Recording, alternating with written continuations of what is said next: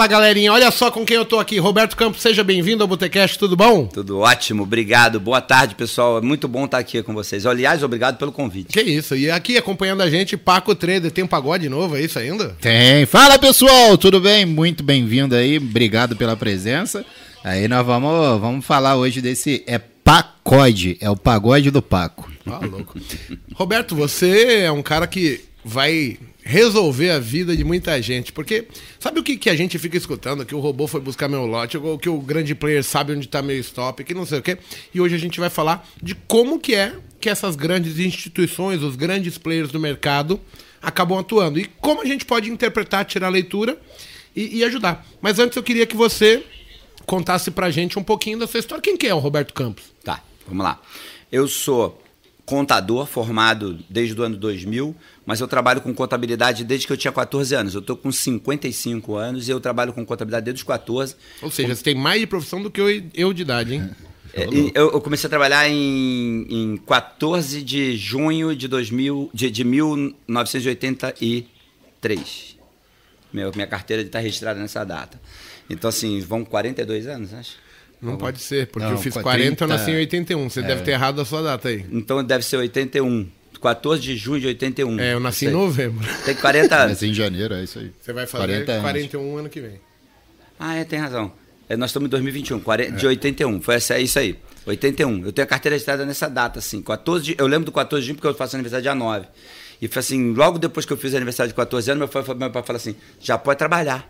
Vamos registrar. E me botou na, na para trabalhar de boy. Aí o escritório todo, todo mundo ia de calça jeans, camiseta, e eu era o filho do dono, né? Ia de calça de tergal, sapatinho Vulcabras 752, camisa social e gravata no centro do Rio de Janeiro, 40 graus à sombra e eu de boy, correndo cliente para apanhar documento, assinar papel. Então eu comecei muito assim a aprender de baixo e eu entendi uma coisa que eu acho que pouca gente entende, que assim, eu acho que a maior dificuldade hoje do iniciante na bolsa é ele entender que você não colhe uma manga no mês seguinte que você plantou a mangueira. Cara, você precisa plantar a árvore, regar, cuidar dela, não deixar ela pegar uma doença para ela não morrer. Depois de sete anos, a mangueira dá uma manga.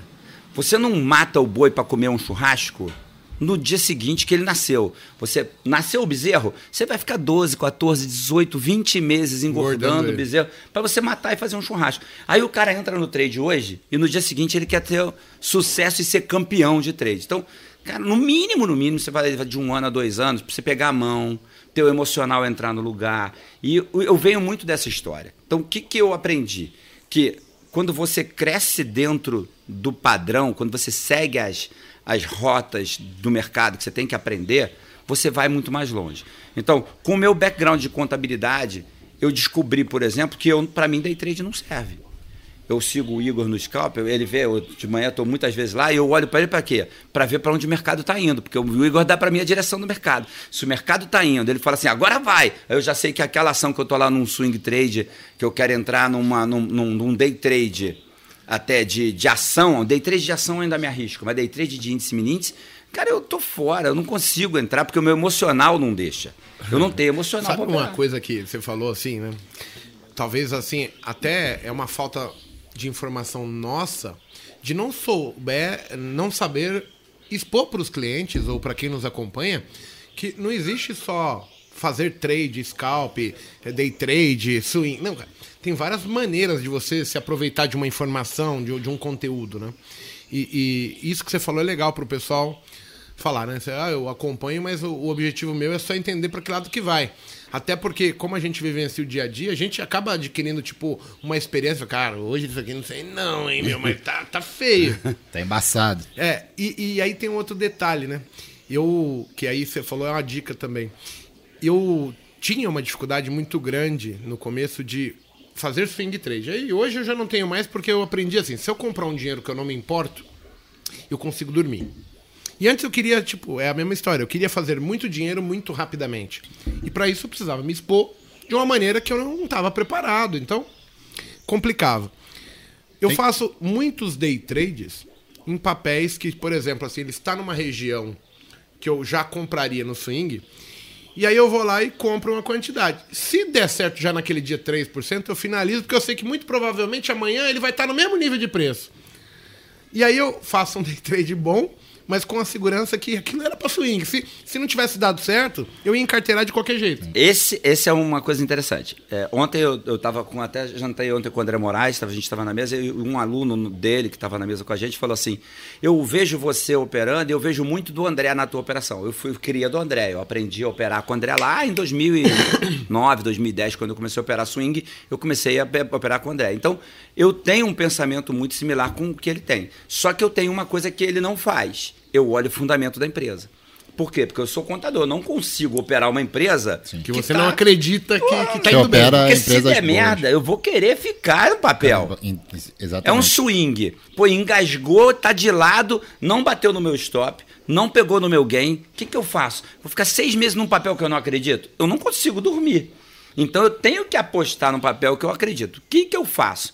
Eu monto uma planilha que aí, como a gente trabalha com o mercado, eu tenho um instrumento que pouca gente tem. Eu tenho lá uma economática que custa 5 é. mil reais por mês e que me dá a chance de eu ir lá e fazer um levantamento, por exemplo, do, do, e comparar a empresa. Eu comparo 400 empresas e falo assim, me traz a relação das empresas que têm esses indicadores. Aí você fala assim, Roberto, mas quais os indicadores que você olha? Três ou quatro. E quais os que você olha para eu usar também? Cara, escolhe os teus. Entendi. Por quê? Porque os meus indicadores são aqueles que eu acredito. E eu duvido que todo mundo acredite nos mesmos indicadores. Por exemplo, eu acredito em preço-lucro. Uhum. Se o preço por lucro está bom, eu gosto do papel. Se a empresa deu lucro nos últimos cinco anos Sim. acima de 6% ao ano, eu gosto do papel. Então, a empresa está dando. Deu, nos, cinco, nos últimos cinco anos ela não deu 6%, deu pouco, mas deu lucro todo ano. Tá, vamos. Mas a empresa está dando lucro, deu três anos de prejuízo, agora deu dois anos de lucro. E num ano ela deu, distribuiu mais lucro do que ela teve de, de, de lucro efetivo.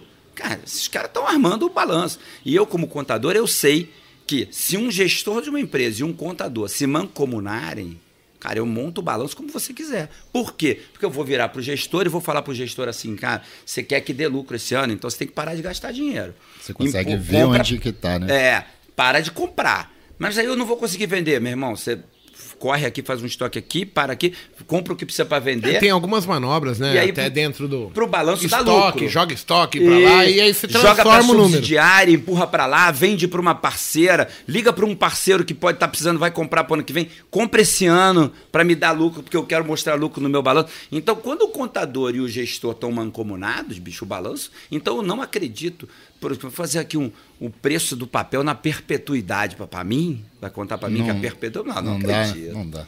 E se você pegar todo mundo que faz essa de perpetuidade, é incrível. Não bate um, um. um. Não. não é um igual é o outro. chute. É, é, é muito estranho o negócio desse. O PL tá ali te mostrar o PL. Mas você tem que chutar é três, três coisas que você tem que chutar. Você tem que chutar qual é o percentual de crescimento que você acha que ela vai ter na perpetuidade. Isso. Você tem que chutar qual é o lucro que você acha que ela vai ter na perpetuidade.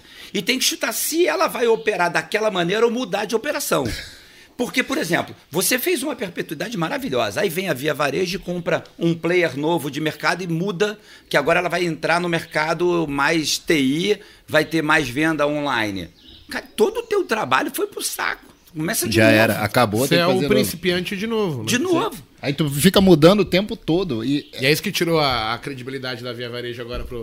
O cara falou, pô, você vai sair de um lugar que você tem know-how pra ser principiante. Tá atrás dos demais. Tá, exato. E você tá per... você perdeu tempo, você demorou pra entrar. Se era isso que você queria fazer, você perdeu o game. Aí o que que, eu, o que, que você perguntou? Quem é o Roberto Campos? O Roberto Campos é esse cara desconfiado é um cara que não acredita nos números de jeito nenhum, porque eu sou contador, eu sei que os números podem ser Manipula manipulados. Apresentado de perspectivas diferentes. Mas então, como é que você pega e faz um levantamento de, de, de indicadores? Porque se tem 4, 5 anos fazendo, manipular um balanço 5 anos é muito difícil. Uhum. A empresa quebra.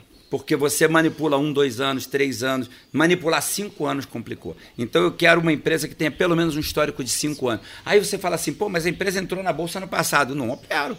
Não vou operar isso. Pra quê? Né? Pra que, que eu vou arriscar? Eu não sei nem o que o cara fez. Outro dia entrou uma empresa aí dessas novas lá, um supermercado do Nordeste, esqueci. É ma, ma, ma, Mambo? Não, Moraes é o nome do cara lá, esqueci. A empresa entrou no mercado. Paco? Aí, aí, o, aí o, o, meu sócio falou assim: eu, eu, eu tô na gestora, meu sócio fala assim: olha só, vai ter o IPO dos caras. Aí eu falo assim: eu não entro em IPO nenhum. Nunca. Aí o cara, por quê? Porque eu sou matemático, sou contador. Eu faço uma estatística. Dos últimos 100 IPOs, quantos deram lucro, quantos deram errado? 51% deu lucro, 49% deu errado. Deu, deu perda. É caro ou coroa, então? Isso é caro ou coroa. Por que, que eu vou entrar num troço que é caro ou coroa? É igual jogar na roleta. É vermelho ou é verde? É, é preto? Você escolhe o que você quer e chuta. Eu vou pro cassino. E, e você, por exemplo, aproveitando, assim, você não tem uma perspectiva de falar, olha, eu, eu tenho um capital que é investimento e eu tenho um capital que é risco, bem pequenininho, que você vai, pô, vou entrar no IPO com 1%, meio por cento. Pra fazer isso, o que, que eu prefiro? Você- Eu prefiro ir por risco para ganhar mil por cento. Aí você vai pro mercado de opções. Eu vou pro mercado de opções ou vou pro mercado de cripto. que São Entendi. dois mercados que vão me dar porrada. Sim. Aí eu vou pro mercado de opções, se eu estou falando do meu fundo, né, do, do fundo que a gente está gerindo, eu vou pro mercado de derivativo da bolsa, porque eu não posso ir para cripto. Aham. Aí eu vou no mercado derivativo mesmo. Mas se eu tiver um cara que tem, eu tenho um milhão de reais para operar. Cara, pega 50 mil, é 5% do teu capital, e faz assim, vou no mercado cripto, vou dar uma estudada nos papéis que eu acho que vão ter desenvolvimento, compra 50 delas, mil reais em cada uma. Se uma delas multiplicar por 50, que não é muito em cripto, você põe os teus 50 pau de volta. Uma. E pá, nós estamos falando de 2% de acerto. É um acerto muito fácil de ter quando você tem um instituto que você consegue estudar. Sim. E aí, se você der uma porrada, como deu agora Shiba Inu, que subiu 1.150%, mil reais vira um milhão de dólares. Se Shiba Inu, que tá está 0,000055, virar um dólar, ela vai virar um milhão de dólares. Você fala assim, pô, então eu vou comprar Shiba Inu. Não faça isso, porque eu não acho que ela vai fazer. Mas eu só estou dando um exemplo, entendeu? Não, é, eu, eu comecei a mexer com esse mercado de cripto e assim, aí eu instalei aqui a Binance, né? Tá. E a Binance dá assim, ah, Bitcoin sobe tanto e o destaque do dia é Shiba. Cara, eu olhei, um dia 40, outro dia 70%, e assim, só que é juro sobre juro, É. uma puta pancada. Mas também quando voltou agora, também voltou. Então, assim, 60% do topo. tudo, é. mas aí você olha lá em relação que o meu, eu tenho aqui um pouquinho, mas ah, é tudo páreo Bitcoin, né? Aham. Então, assim, mas eu vejo lá que às vezes tem uma moeda que tá com quatro zeros depois da vírgula, ou seja, aquilo pra multiplicar Milhar vezes, de centavos. É. Simples. qualquer uma que É. acertar, você vai explodir, entendeu? Esse é o ponto. Então, se é para jogar dinheiro no lixo, fala assim: eu tenho dinheiro para perder, vou Dinheiro de arriscar. pinga, que a gente Dinheiro chama, de é pinga. ali. Mete numa cripto dessa que você acredita, aí você vai estudar. Tem que estudar, que não vai também. É o que a gente falou da árvore, né? Sim. Não pensa que eu vou- plantei a semente, agora vou sentar aqui que vou comer uma manga, né? Tem que estudar Não o é negócio. assim, sim. Estuda o negócio, escolhe quais são. Vai lá no mercado Bitcoin, acompanha, vê as que você acha que tem potencial de crescimento, escolhe 50 delas e bota mil dólares em cada uma.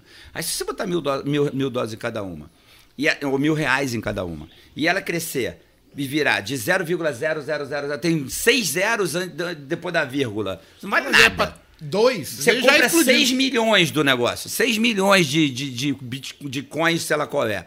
E aí ele virou um dólar. Porque pra virar um dólar, bicho, quanto vale? Se você falar que vale um dólar, todo mundo fala assim, ah, tá barato, vou comprar. Sim. Ainda é barato. E se o troço virar um tudo. dólar, você tem 2 milhões de dólares, sacou? Já pagou tudo pra trás que Pô, tu tomou você- stop uma só, né?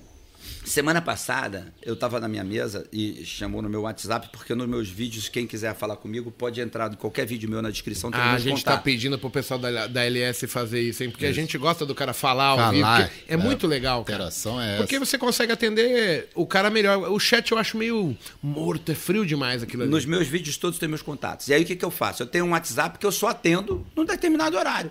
Fora daquele horário eu não atendo e ele tá divulgado. Aí meu irmão, meu irmão é todo, meu, meu irmão é o Campos lá da LS, né? Que não mostra nem a cara dele. Meu irmão é Figuraça. aquele cara todo recatado, não gosta de aparecer, não quer que ninguém saiba. Porque ele fala assim: eu não sei como eu vou ficar quando eu estiver passando na rua e alguém fala assim: Oi, Campos! E eu não sei quem o cara é, eu vou, vou me sentir meio invadido. Ele não sabe lidar com, com, a, com a fama, sabe? E o meu irmão hoje é um cara famoso. Meu irmão hoje talvez seja mais famoso que eu, porque eu falo de uma coisa que ninguém quer saber, de imposto. E E, ele fala de ganhar né? dinheiro. Ele é- Então todo mundo quer saber de ganhar dinheiro. Meu irmão, do- ele começou o canal, no dia seguinte ele tinha mil pessoas no canal dele. Eu comecei o meu, levei um ano para ter mil pessoas, porque ninguém quer ouvir falar de imposto. Né? E o que eu falo é tributação.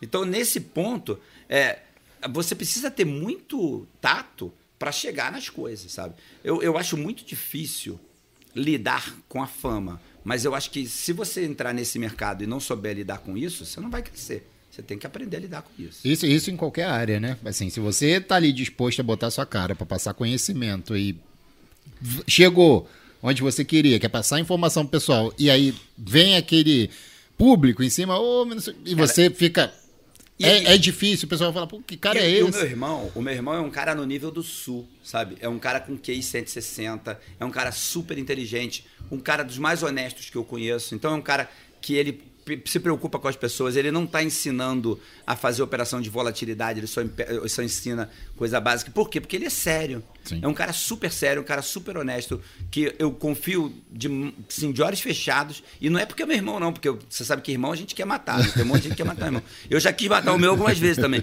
Mas, é, mas ele é Por gente- outros assuntos. Por outros motivos, é. Mas nesse ponto, meu irmão é um cara super sério. Eu, eu, eu inclusive, aconselho quem quiser, o canal dele é o Boas Opções, pode procurar o Campos lá no, no YouTube e seguir, porque ele dá boas dicas. Tá? E o livro dele também, né? O Tem livro aquele dele livro que é fantástico. Ele tá no livro 2. Tá no dois, segunda edição. Saiu né? Volatilidade. Depois do Volatilidade, ele vai lançar um de operações mais complexas. E depois vai lançar um que ele vai mapear todas as operações de mercado, explicando como operar cada operação. Não, o Campos é. São é- quatro volumes que ele desenhou. A gente acompanha, nós somos pa- parceiro lá da LS, né?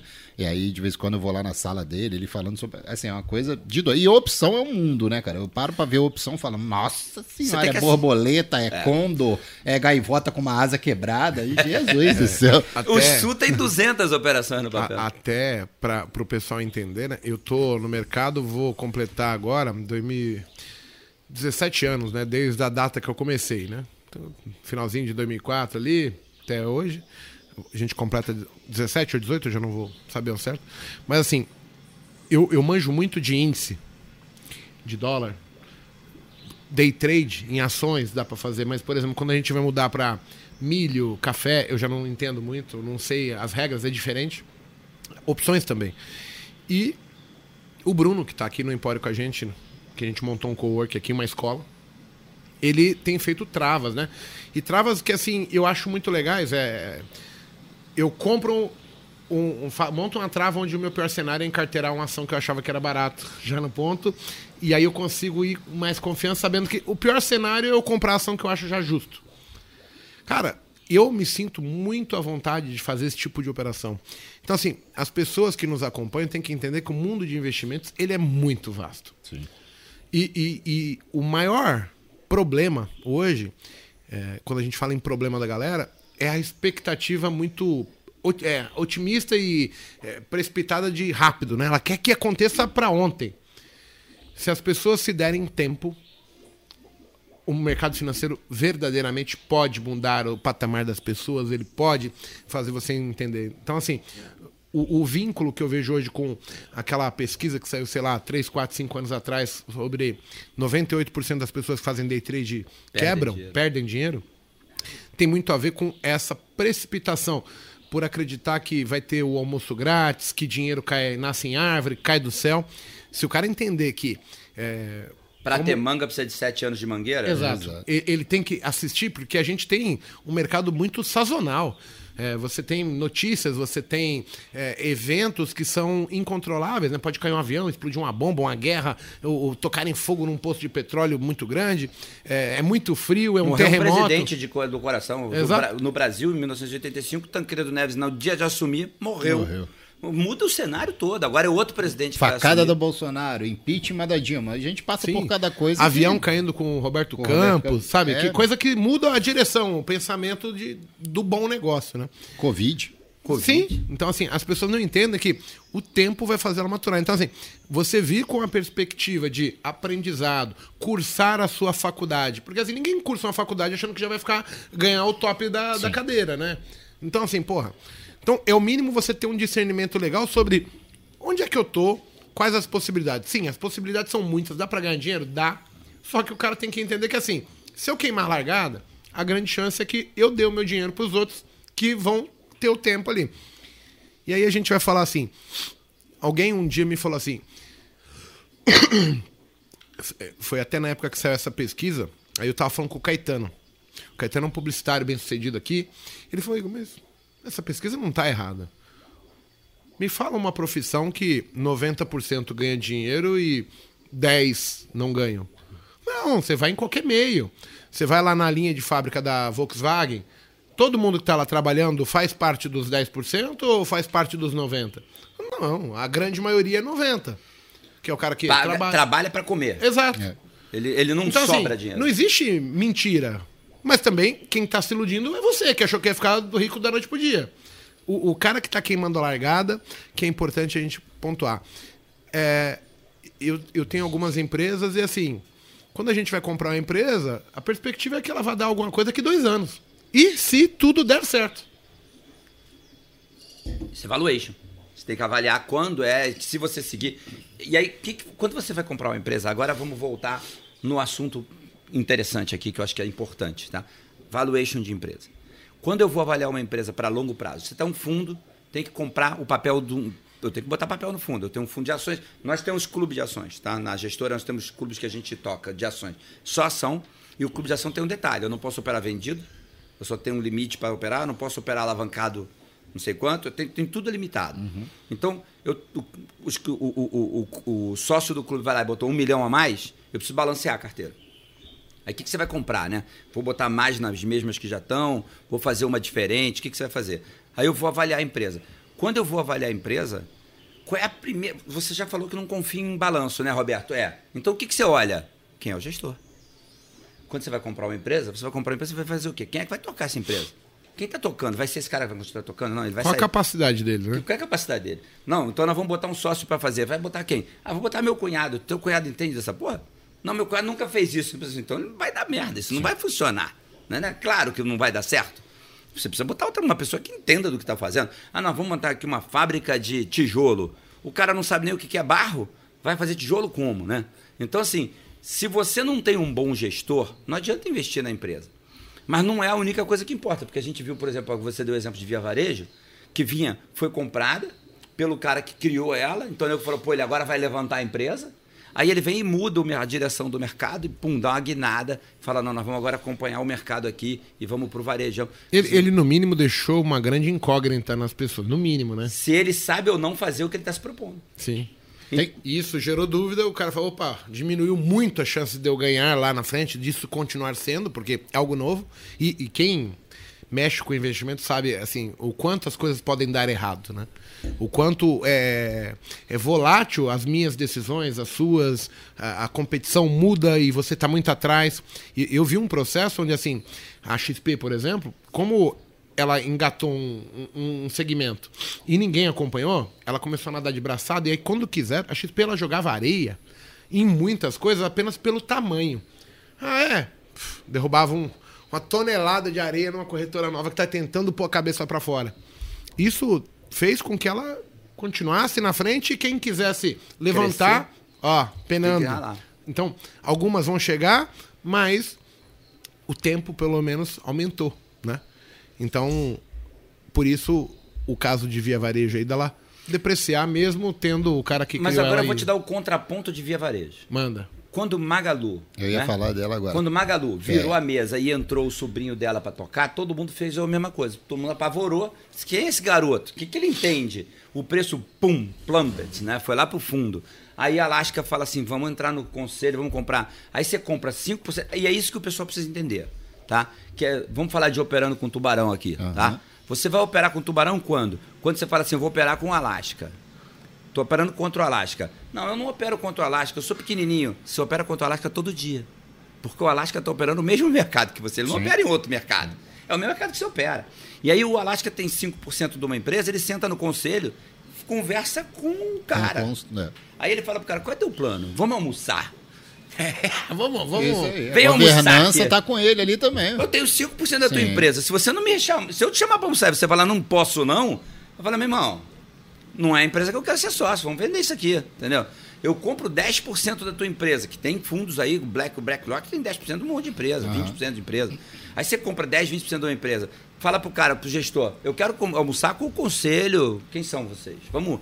Eu tô ele chega pro cara e fala assim: "Eu tô pensando em comprar 10% da tua empresa". Aí ele ainda não comprou, uhum. mas eu quero almoçar com todo mundo aqui porque eu tenho 50 bilhões de dólares eu tô afim de comprar 10% da tua empresa. O gestor, na mesma hora, sim, senhor, onde o quer almoçar, né? Mano. Eu pego o jato né? aqui, eu boto todo mundo dentro e vou onde você mandar. E sabe que tem influência. O claro. Breda, o Luiz, a galera. Aí os caras sentam na mesa com esses caras, conversam e definem. Qual é o que, que você vai fazer? O que, que você está pensando em fazer? Por que, que você está Você entrou agora, né? Eu estou vendo que você entrou agora, o mercado está apavorado, tua ação caiu, eu tenho a chance aqui de comprar 10% da tua empresa, eu estou com dinheiro parado aqui para alocar. Vai ser bom eu alocar? Eu quero que você me venda. Uhum. E o cara agora tem que ter o pitch de vender no almoço. Porque não dá para vender num elevador, né? Eu vou Sim. te comprar 100 milhões de papel, você não, Não vai vai vender. ser, no- não, não. vai ser em Não, 60 não vai ser segundos. numa conversinha vai ser, assim, né? O primeiro papo é o almoço. Aí você me convenceu. Aí eu vou falar para os meus analistas assim: olha só, ele falou isso, ele tem condição de fazer o que ele falou que ele vai fazer? Ele tem dinheiro para fazer o que ele falou que vai fazer? O mercado está indo na direção que dá para ele fazer? E aí eu tenho dentro da gestora uma, uma equipe que vai analisar isso. Não tem um estagiário que ganha 1.500 reais, não. Eu tenho um cara formado em economia no IME, é, formado em, em- em aeronáutica no IME, né? Que o cara é engenheiro aeronáutico. O cara, o cara vê número. Sim, Né? binário, Aí- né? aí É ele 01, senta 01, com o outro 01. ali do lado, o cara é engenheiro naval. O outro aqui do lado estudou na NASA. E os caras ganham 20 conto por mês, mais de bônus. Se a gente der uma porrada aqui, cada É um o bota um bônus. milhão no É bolso. bônus, e aí essas cabeças pensantes é que vão fazer. Não sou eu que, que sou o gestor, ou no meu caso sou analista, que vai tomar a decisão. São os dados que essas cabeças inteligentíssimas vão trazer para a mesa e que vão deixar a gente operar. Aí você, que é sardinha, que está lá operando Magalu, fala assim, pô, vou comprar que isso aqui vai decolar, vai virar, via varejo está em, sei lá, 9 reais, vai virar 150 reais. Pô, Por que que vai virar 150 reais? Os caras sabem se vai Sim. virar. Eles Aí- têm algum fundamento por trás Aí disso. quando eu leio aquilo e falo assim, hum, gostei desse relatório. Vamos fazer o seguinte, vocês três que estão aí coçando, levanta o rabo daqui, pega uma passagem, vai lá que eu quero que você vá em loco, ver se esse caminhão existe. Se esse servidor Eles que ele está vão na falando. empresa. Vão na empresa. Isso aí. eu ligo pro gestor, falo assim: tô mandando minha equipe aí levantar se os dados que você me deu É correto. são Isso aí. verdadeiros. Isso você tem que entender que é assim que o tubarão opera. E aí, depois que você vê isso aqui, que você fala, pô, tá, isso aqui tá legal, aí você fala assim, como é que ele opera, né? Aí entra aquela história que a gente estava falando de robô. Né? Aqui, antes de começar, para o pessoal saber, a gente estava falando de robô. Tava aqui. na- deixa, tava- deixa eu te fazer só uma pergunta antes da gente entrar nessa seara, que é o seguinte. Aí, quando você completar, eu também vou falar. Falar de, de governança, né? Você falou, ah, quando eu vou comprar uma empresa, eu vou dar uma olhada ali na governança, quem é. Vamos, falar do caso da, da- um exemplo da Magalu, né? A Magalu foi cento e poucos reais, teve desdobramento umas duas, três vezes, foi para 35 que estava esse tempo atrás, só que você olha o PL dela é 10 reais. Você tendo noção, Ela ainda tá cara, né? Que você quer dizer. para você, se você tem uma governança que é de uma pessoa que é totalmente capacitada, Sim. só que você vê um PL da empresa que tá, pô, hoje estava operando a três vezes o PL da empresa. Tá. Como que você se baseia para tomar uma decisão de comprar essa empresa? Aí a gente tem que entrar agora naquela seara que é uma seara assim. é, além do fundamento, vamos dizer assim, tá? Você tem o que a gente. Tem o valor intrínseco e o valor extrínseco do papel, tá? E aí tem alguns papéis que tem um valor extrínseco, ele tem um leverage, ele tem um ganho possível muito grande em função de algumas coisas. Que coisas são essas? Por exemplo, você não pode é, precificar Microsoft, que vende software, que é intangível, não tem uma, uma coisa para pegar, do mesmo jeito que você precifica a Vale, que tem que ter minério. Ela vende um troço que tem que ter troço. Se o troço não existe, ela vai vender o quê? E aí, quando você entra em Magalu, por exemplo, você entra numa Magalu que está virando o jogo para o digital, para o intangível, que está vendendo no just in time, então a mercadoria chega depois que ela foi vendida ou na hora que ela está sendo vendida. Então é normal que o PL dela seja um pouco é, alavancado. Ela vai girar em cima do dinheiro que ainda não foi recebido, porque ela está girando tudo no digital. Quando a gente. E olha, isso é uma coisa que acho super importante. Você fez uma pergunta que assim. Pouca gente pensa nisso, tá? Nós estamos no meio da revolução digital, nós estamos no meio da revolução industrial 4.0 e, e é, é como se a gente estivesse vivendo agora 1778 lá nos Estados Unidos na revolução cívica que está tudo mudando, está tudo mudando. Vai acabar a escravidão e vamos entrar em outro. Mudou a economia, virou o mundo, sabe? Saímos da economia onde a gente montava carro de carroça e agora o Henry Ford inventou a indústria Automobilística, automobilística. Então, assim, nós estamos no meio dessa revolução. Entendam que o mundo que você conhecia em 2019 não será o mundo que você vai conhecer em 2030. E, e sabe, sabe o que é engraçado? Que talvez eu acho que as pessoas ainda não perceberam, né? O foco da maior parte das empresas agora sai um pouco do produto e vai para as pessoas, para o meu consumidor. Então você pega aí essas grandes empresas de varejo, a gente pode falar Amazon, Magazine Luiza, cara, elas hoje não tem mais que comprar o produto. Elas se tornaram apenas uma plataforma. Então, assim, ela tem que ter só a comunicação com os seus clientes.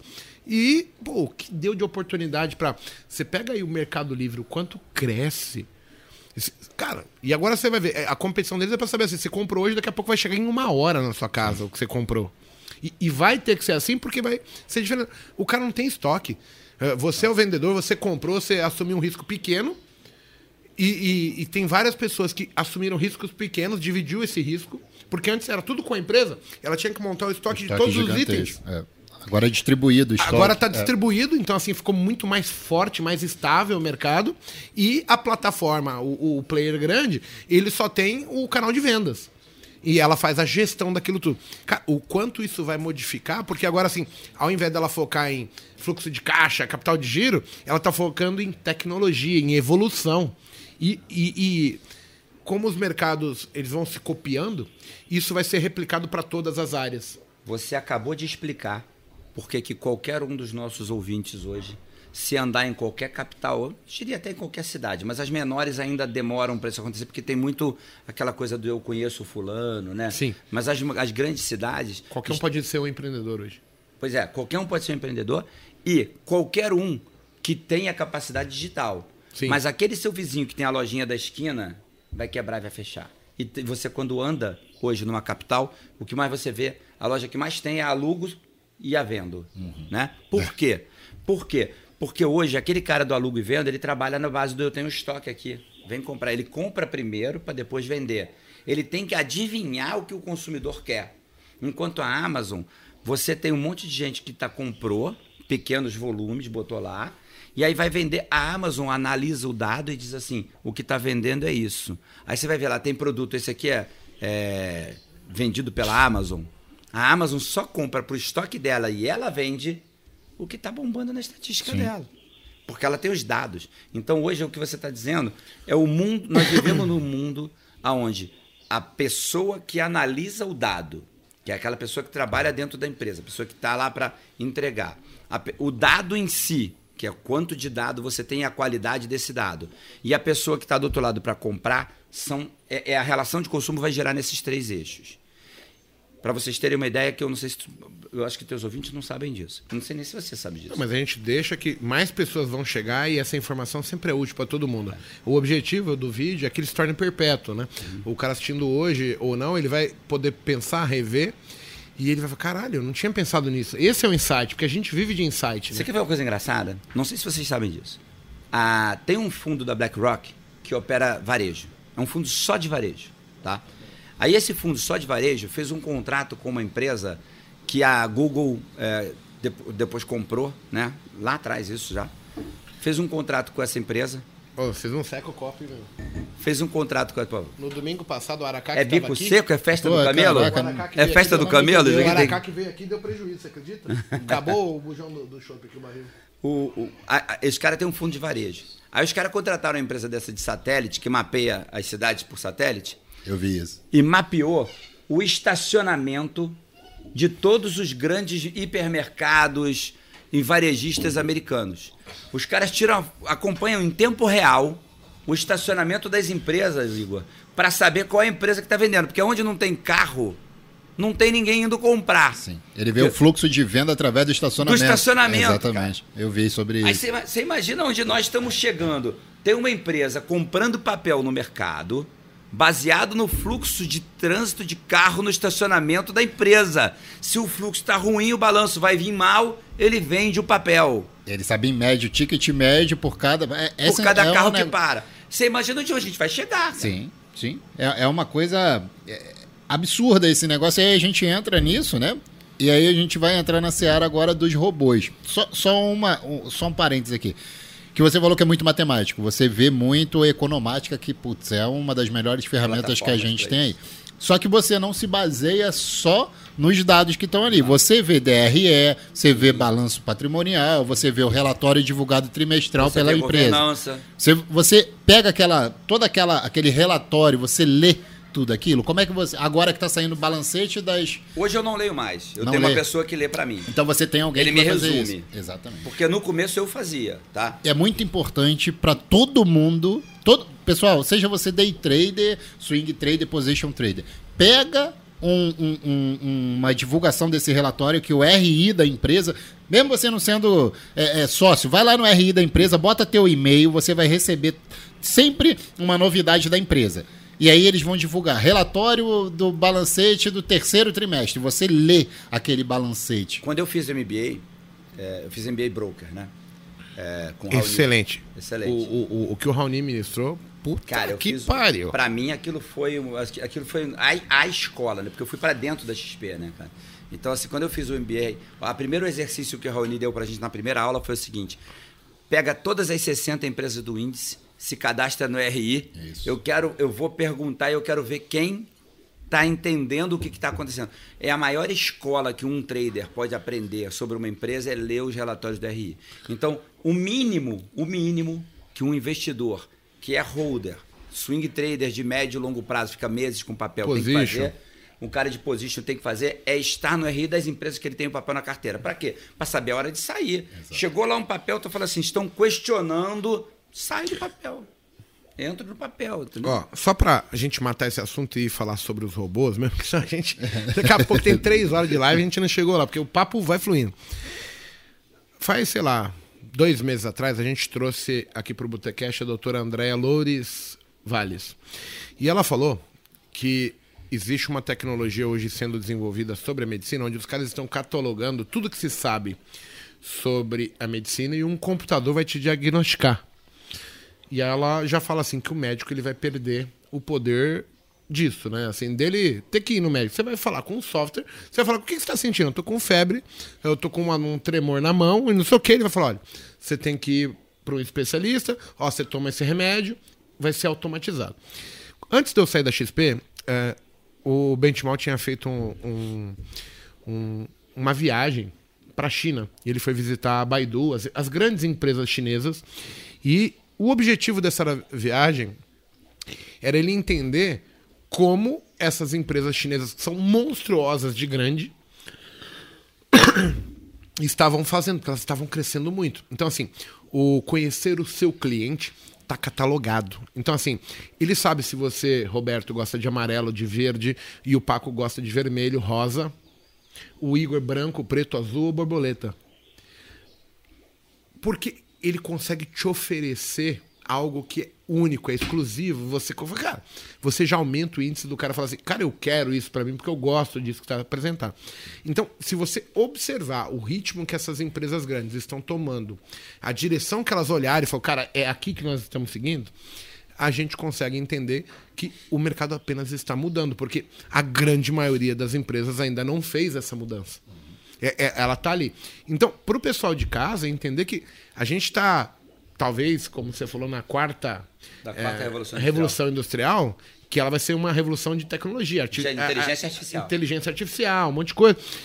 Que isso vai dar uma amplitude de consumo. Tanto é que assim, veio pandemia, a gente achou que ia cair, e na verdade a gente teve um aumento de consumo, o digital bombou. Você pega aí quem, é, por exemplo, vendia comida, restaurante. Cara, os caras falaram, não.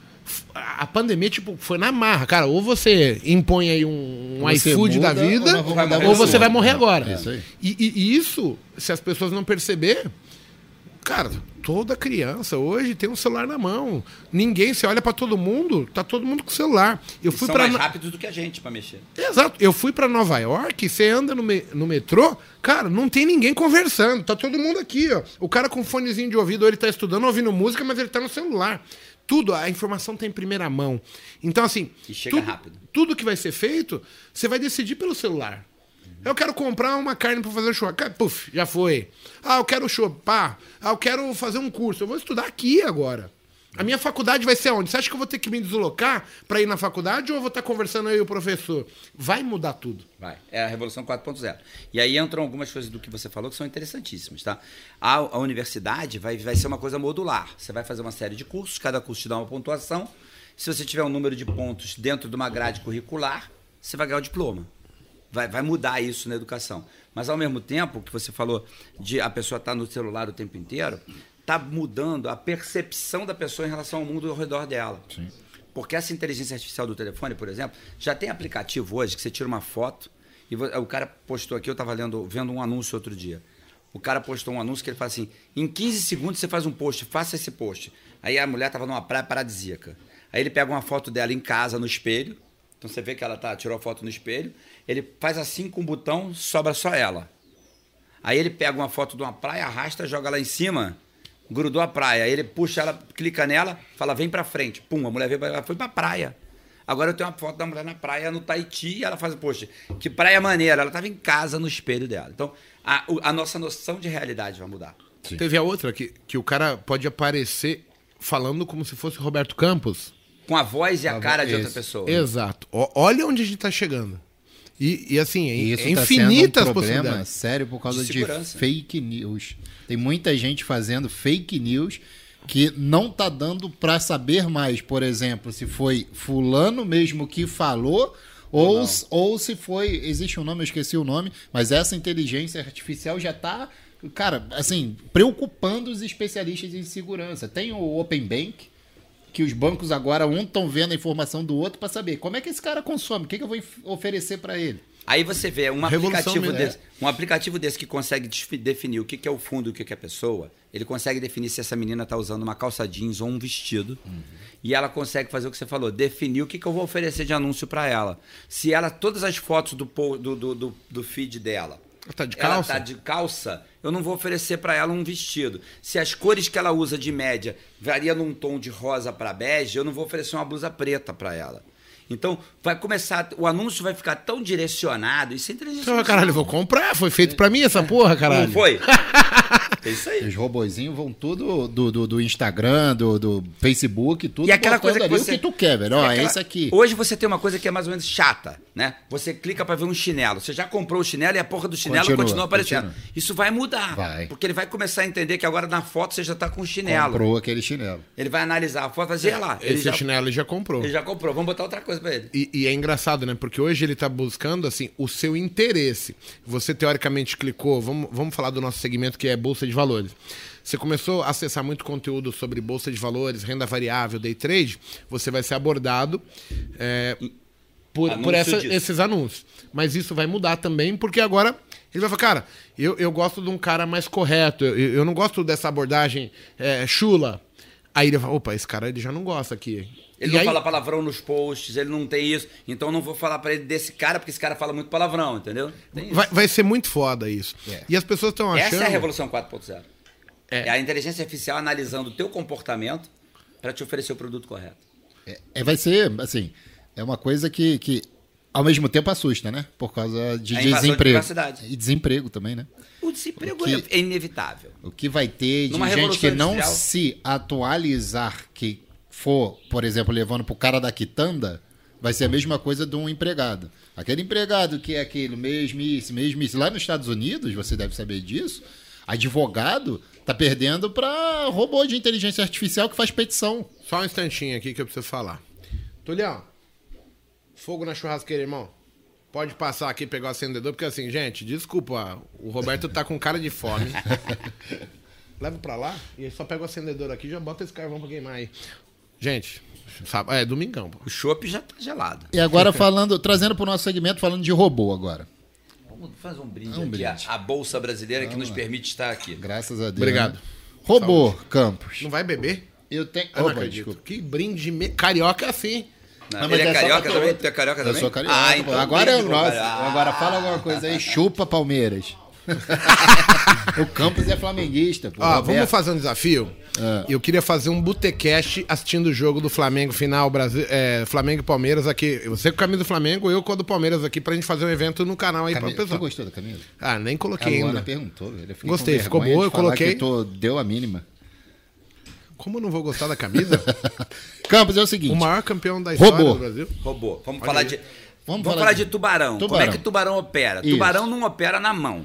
Não. Ponto. Por quê? Porque você não vai sair de uma posição de 10 milhões Deixa eu fazer uma boleta, 10 milhões aqui. Não vai. Vai lamber book e vai zerar lá o preço E de uma ação. E vai derrubar o preço médio da saída É. dele do papel. Exatamente. Porque você faz o slippage e você limpa todo o book. Limpa todo mundo. Robô. É, todos grandes plays operam por robô. E não é esse robozinho que te vendem aí, pessoal, a 150 reais. Esquece isso daí. Por que, que Cruzamento esquece? da média, Não, né? esquece, por quê?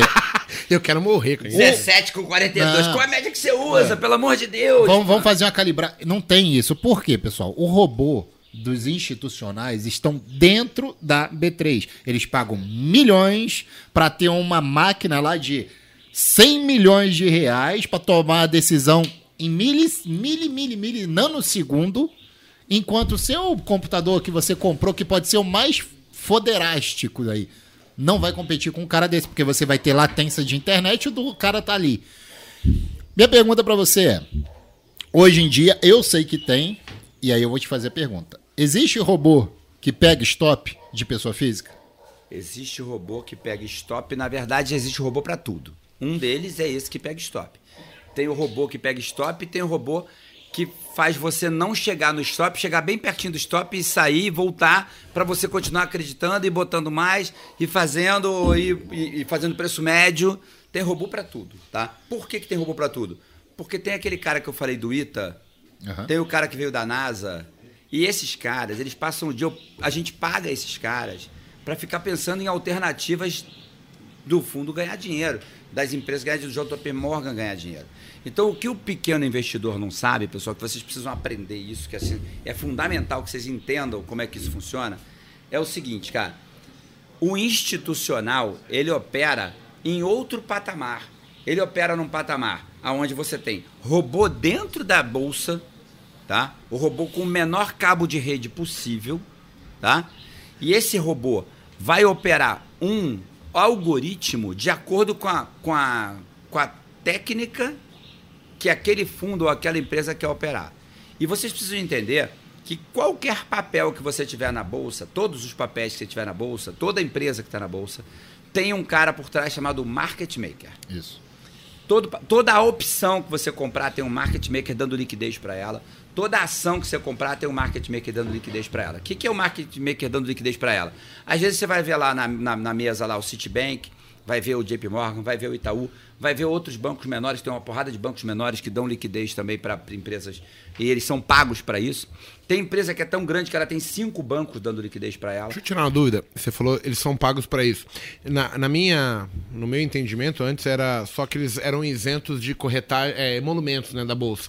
Esse é o pagamento ou tem mais algum acordo que a bolsa faz para eles? Isso de- da bolsa não, quem vai fazer é a empresa para quem ele dá liquidez. É, é a empresa que negocia para o cara dar, fomentar isso aí? Para o cara fomentar isso Dá aí. liquidez, né? Eu achei que era a bolsa que fechava. A, a bolsa, se eu não me engano, ela faz com mini, com índice dólar, né? Que é o Por papel dela. Que é o cre, Credit Suisse é do índice. É. O, quem é o market maker do índice é o Credit Suisse. Você vai ver, por exemplo, que o credita na ponta compradora e ponta vendedora Sempre. no book, sempre num percentual. Então, ah, um exemplo, percentual, né? 50 pontos para baixo, tá o Credit querendo comprar, 50 pontos para cima, ele tá tentando vender. Aí ele espalha ordens ali, mas ele tem um acordo com a bolsa de, olha, a volatilidade aumentou, eu vou desligar o meu porque eu não vou ficar aqui para tomar lambada. E aí o que o pessoal precisa entender são essas coisas. Vamos lá. Eu tenho um cara que eu, eu sou a Magalu. Vamos falar de Magalu que a gente falou. Pelo amor de Deus, a gente não tá dando aqui Não, call nem nada. call nem nada. Estamos dando exemplo porque eu preciso falar de um exemplo qualquer e eu quero Olha tornar o olha que exemplo mais real informação legal que possível. o colega falou aqui. Ele trabalhou no TI da Bolsa. Todos os servidores que tem ali, de todos os robôs que estão chegando, o cabo tem a mesma metragem. Pra poder ninguém ser melhor que o outro. Ó, olha que, onde o nível. Então, assim, Olha como é que chegou. 5 metros, se o meu tiver 6, eu sou mais lento que o cara. Olha, olha que loucura. Então, assim, olha como a gente tá, tipo, vendo. E a gente tem nem dimensão. detalhe, é, exa- né? no detalhe já. E aí você vai ter o mesmo equipamento com o mesmo cabo. Aí você pensa assim, e se um equipamento começa a ter uma latência maior porque ele aqueceu mais, porque o ar-condicionado nesse ponto não é tão gelado, mudou a velocidade. Sim. É detalhe, tá? Então vamos lá. Magalu, tem o Magalu lá. E eu tô. A Magalu tem dois market makers diferentes. Tanto faz. E um deles vai dar liquidez para opção, o outro vai dar liquidez para o papel. Tá? E aí o, o, o market maker dele está lá operando. E aí o market maker dele de opção tem um fundo que é um fundo multimercado, que está comprado num monte de papel do Tesouro Direto porque ele quer bater o mercado. O que ele tem que bater é CDI. Uhum. Então você chega lá e vai lá ver, tem aqui, ó, esse fundo aqui me vai garantir, só vai ganhar performance se ele bater CDI, 120% de CDI. O benchmark dele é o CDI. É o CDI. O uhum. que, que ele faz? Ele vai lá no mercado, compra título de tesouro direto travado em CDI, mais 4, uhum. ele garantiu que ele vai bater o CDI. Já bateu. Já bateu. Aí ele pega 1% desses 4, que é 3, quer dizer, ele vai bater os 120, garantiu os 120, mas 1% ele pode ter de gordura. ele risco? vai para o derivativo. Aí ele vai para o risco. Aí ele vira para esse market maker e fala assim: Eu quero montar uma operação para daqui a seis meses, que se você for tentar montar no teu home broker, não tem, mas ele vai no market maker porque ele vai montar uma operação de 5 milhões. Ele vai no market maker e fala assim: Eu tenho papel da Magalu aqui e eu quero vender opção. Na hora que ele vende opção, o que, que ele faz? Faz dinheiro ao vivo agora. Uhum. Ele tem que rezar para não bater, para ele não ter que sair do papel. Sim. Tá? Mas se, não, se ele conseguir não sair do papel, ele vai para o pau. Aí ele monta uma operação, o que, que ele vai montar? Ele normalmente vai montar uma fence com o papel. Ele opera comprado e vendido e o papel para garantia. Então, quando ele faz isso, ele opera com custo zero. Ele não paga um centavo na operação, porque a fence sai a custo zero. Aí ele monta uma fence a custo zero, aonde ele entrou comprado e vendido. Mas se ele for para esse market maker e fala assim, eu quero comprar tanto e vender tanto, o market maker fala para ele, pô, mas aí vai travar aqui, eu vou te dar um custo X. Aí ele fala assim, não ficou bom. Assim eu não vou ganhar dinheiro. Porque quem, o market maker não é burro. Uhum. Ele vai jogar aquilo no Black and e vai fazer uma matemática lá para zerar a posição. Aí o que, que ele faz? Ele vai nos dois market makers e fala para um assim, eu quero comprar tanto. Ele vai para o outro e fala assim, eu quero vender tanto, no papel tal. Ele compra num e vende no outro, em pontas diferentes, para balancear o mercado, sem um saber que ele está operando na outra é ponta. Outro.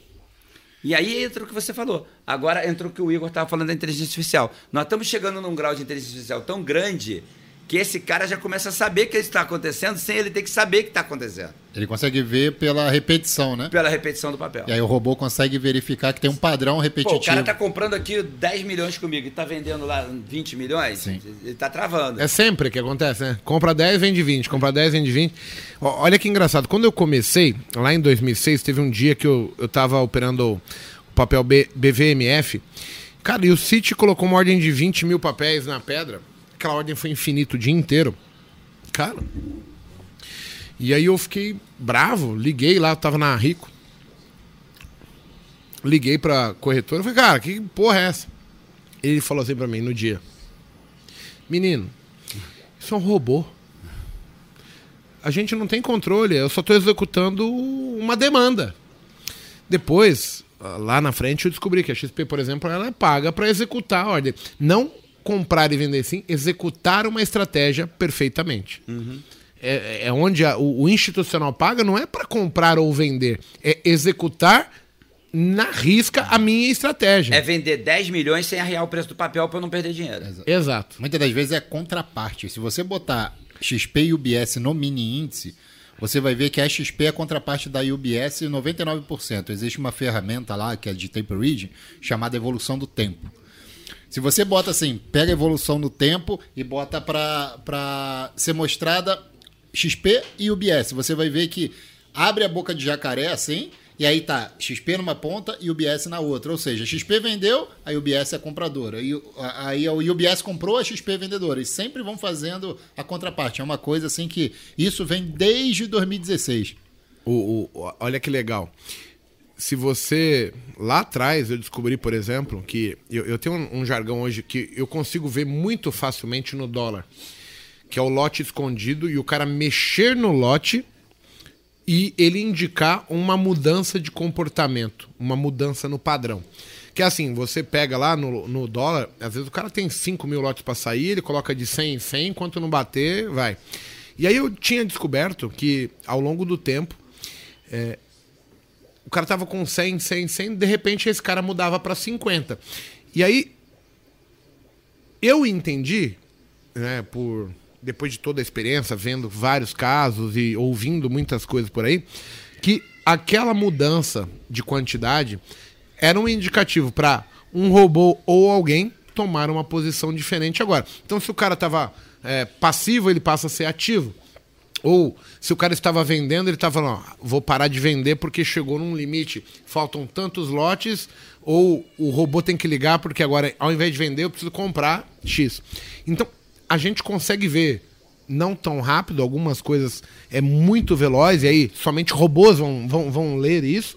Mas, por exemplo, nesse caso, você tem que entender que muitas vezes você, consegue ver. O cara tá de 100, 100, 100, 100, 100, 100, e de repente a mesma coisa, 50.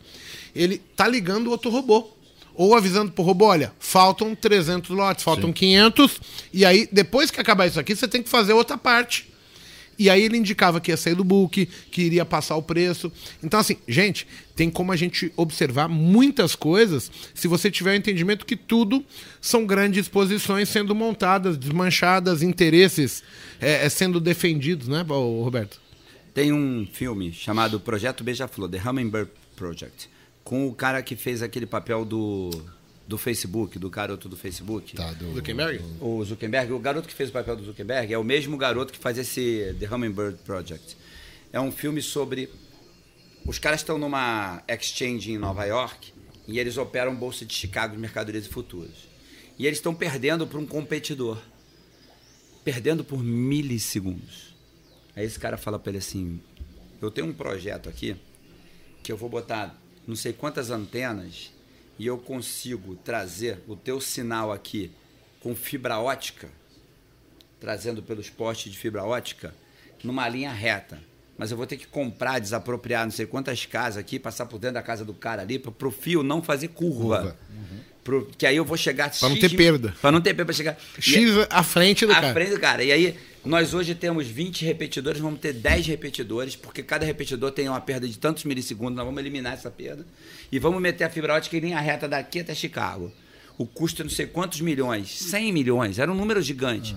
E os caras falam assim: tá aí o Faz. dinheiro, faz. E os caras começam a comprar. Quando os caras estão na metade do projeto, o competidor monta tudo em, em rede de rádio, com um sinal de satélite que é 2 milissegundos mais rápido e bate o cara. E ganha. É, o pessoal tem, tende, de repente, ter muita dificuldade de entender assim, putz, o que, que 2 milissegundos faz de diferença para o institucional? Se você olhar, para quem gosta de ver ali o, o, o tape read, né, a leitura do fluxo, é, é a mesma coisa que você imaginar assim. Imagina um índice chegando numa região a qual apareceu um book de 5 mil mini contratos. E existe a necessidade de alguém levar aquele lote. Quando chega ali perto e você. E aí o robô vai identificar, opa, isso daqui não é um lote fake, ou seja, não foi cancelado. É um lote concreto, né? O cara manda mercado. Quando manda mercado, imagina os dois mandando a mercado ao mesmo tempo. Qual é o que chega primeiro? É o que tem menor latência. Isso aí. Ele consome a ordem do cara, aí ele consegue sair da ordem, da operação dele com 5 mil naquele preço. O outro que mandou a ordem, depois ele vai lamber o book pra cima e o médio dele vai estar totalmente diferente do que queria, né? E o teu aluno está preocupado que o computador dele tem 16 Tem- milissegundos o de latência. dele- Não existe isso, gente. É assim, Um outro detalhe importante, né? Que assim, como você é gestor, lida com isso, sabe? Você é o cara que define a estratégia A gestora, é, eu sou analista, mas na gestora a gente faz isso. é. na gestora. E tem um executor, não é? Tem. Então, olha que engraçado. Teve uma vez que eu tava na Rico e eu tava tradando Petrobras, estava vendido no dia. Aí veio o tesoureiro do, da Credit Suisse fazer uma reunião com o Norberto, que era o dono da Rico. Aí na hora, assim, o cara, molecão, 30 e poucos anos, ele olhou, e aí, rapaziada, cumprimentou a gente, etc. E, de repente, ele falou, e aí, vocês estão operando? Eu falei, sim, estamos vendidos em Petrobras. Ele olhou pra mim e disse, tá vendido em Petrobras? Ele não falou mais nada, entrou pra reunião dele, fez a reunião. Quando ele saiu, falou, rapaziada, obrigado, não sei o quê, foi um prazer estar aqui. Molecada, não fica vendido em Petrobras. E foi embora. Seis, foi embora. Se eu soubesse, tinha sido o maior trade da minha vida. Petrobras saiu de 20 reais e foi pra 35. Naquele dia. Não, no, Naquele período período aí. Mas imagina a, a informação que ele tinha. tinha. Então, assim, o insider information existe? Sim. existe. É, é, Especialmente quando você senta na mesa. alguém tem que saber o que tem que fazer. Então, assim, eu não aproveitei a oportunidade que veio pra mim.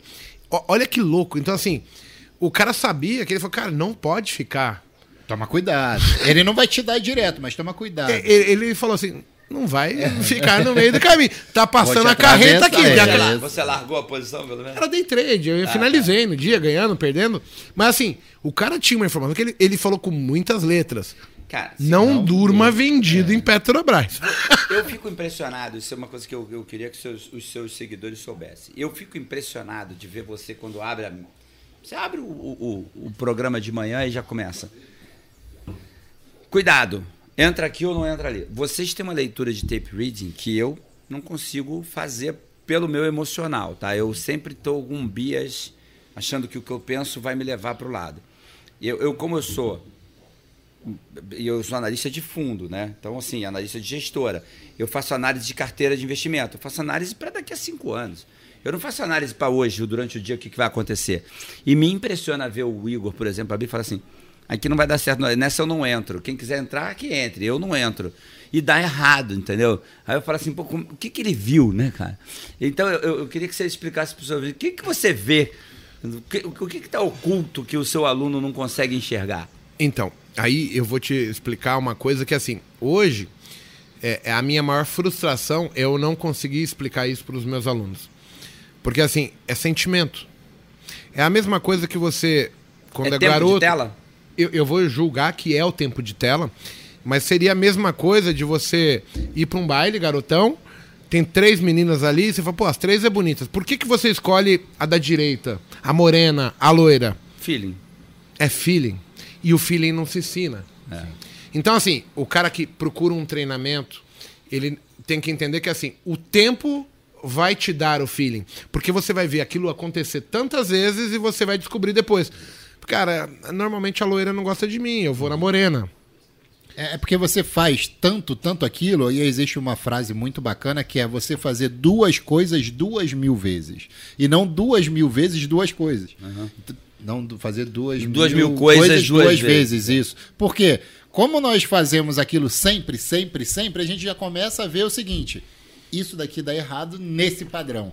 Não entra aqui. Espera formar o padrão que é a probabilidade de acerto. Você acha que isso justifica o teu aluno, por exemplo, ficar numa mentoria mais tempo até ele pegar esse feeling? Seria esse o caminho certo? Então, é, é o que eu tenho mudado. Porque, assim, é, eu, eu vou dar um, um exemplo real. A gente, eu, eu, particularmente, eu não gosto de dar um curso de fim de semana. Aí você vai falar assim, por que, que você não gosta?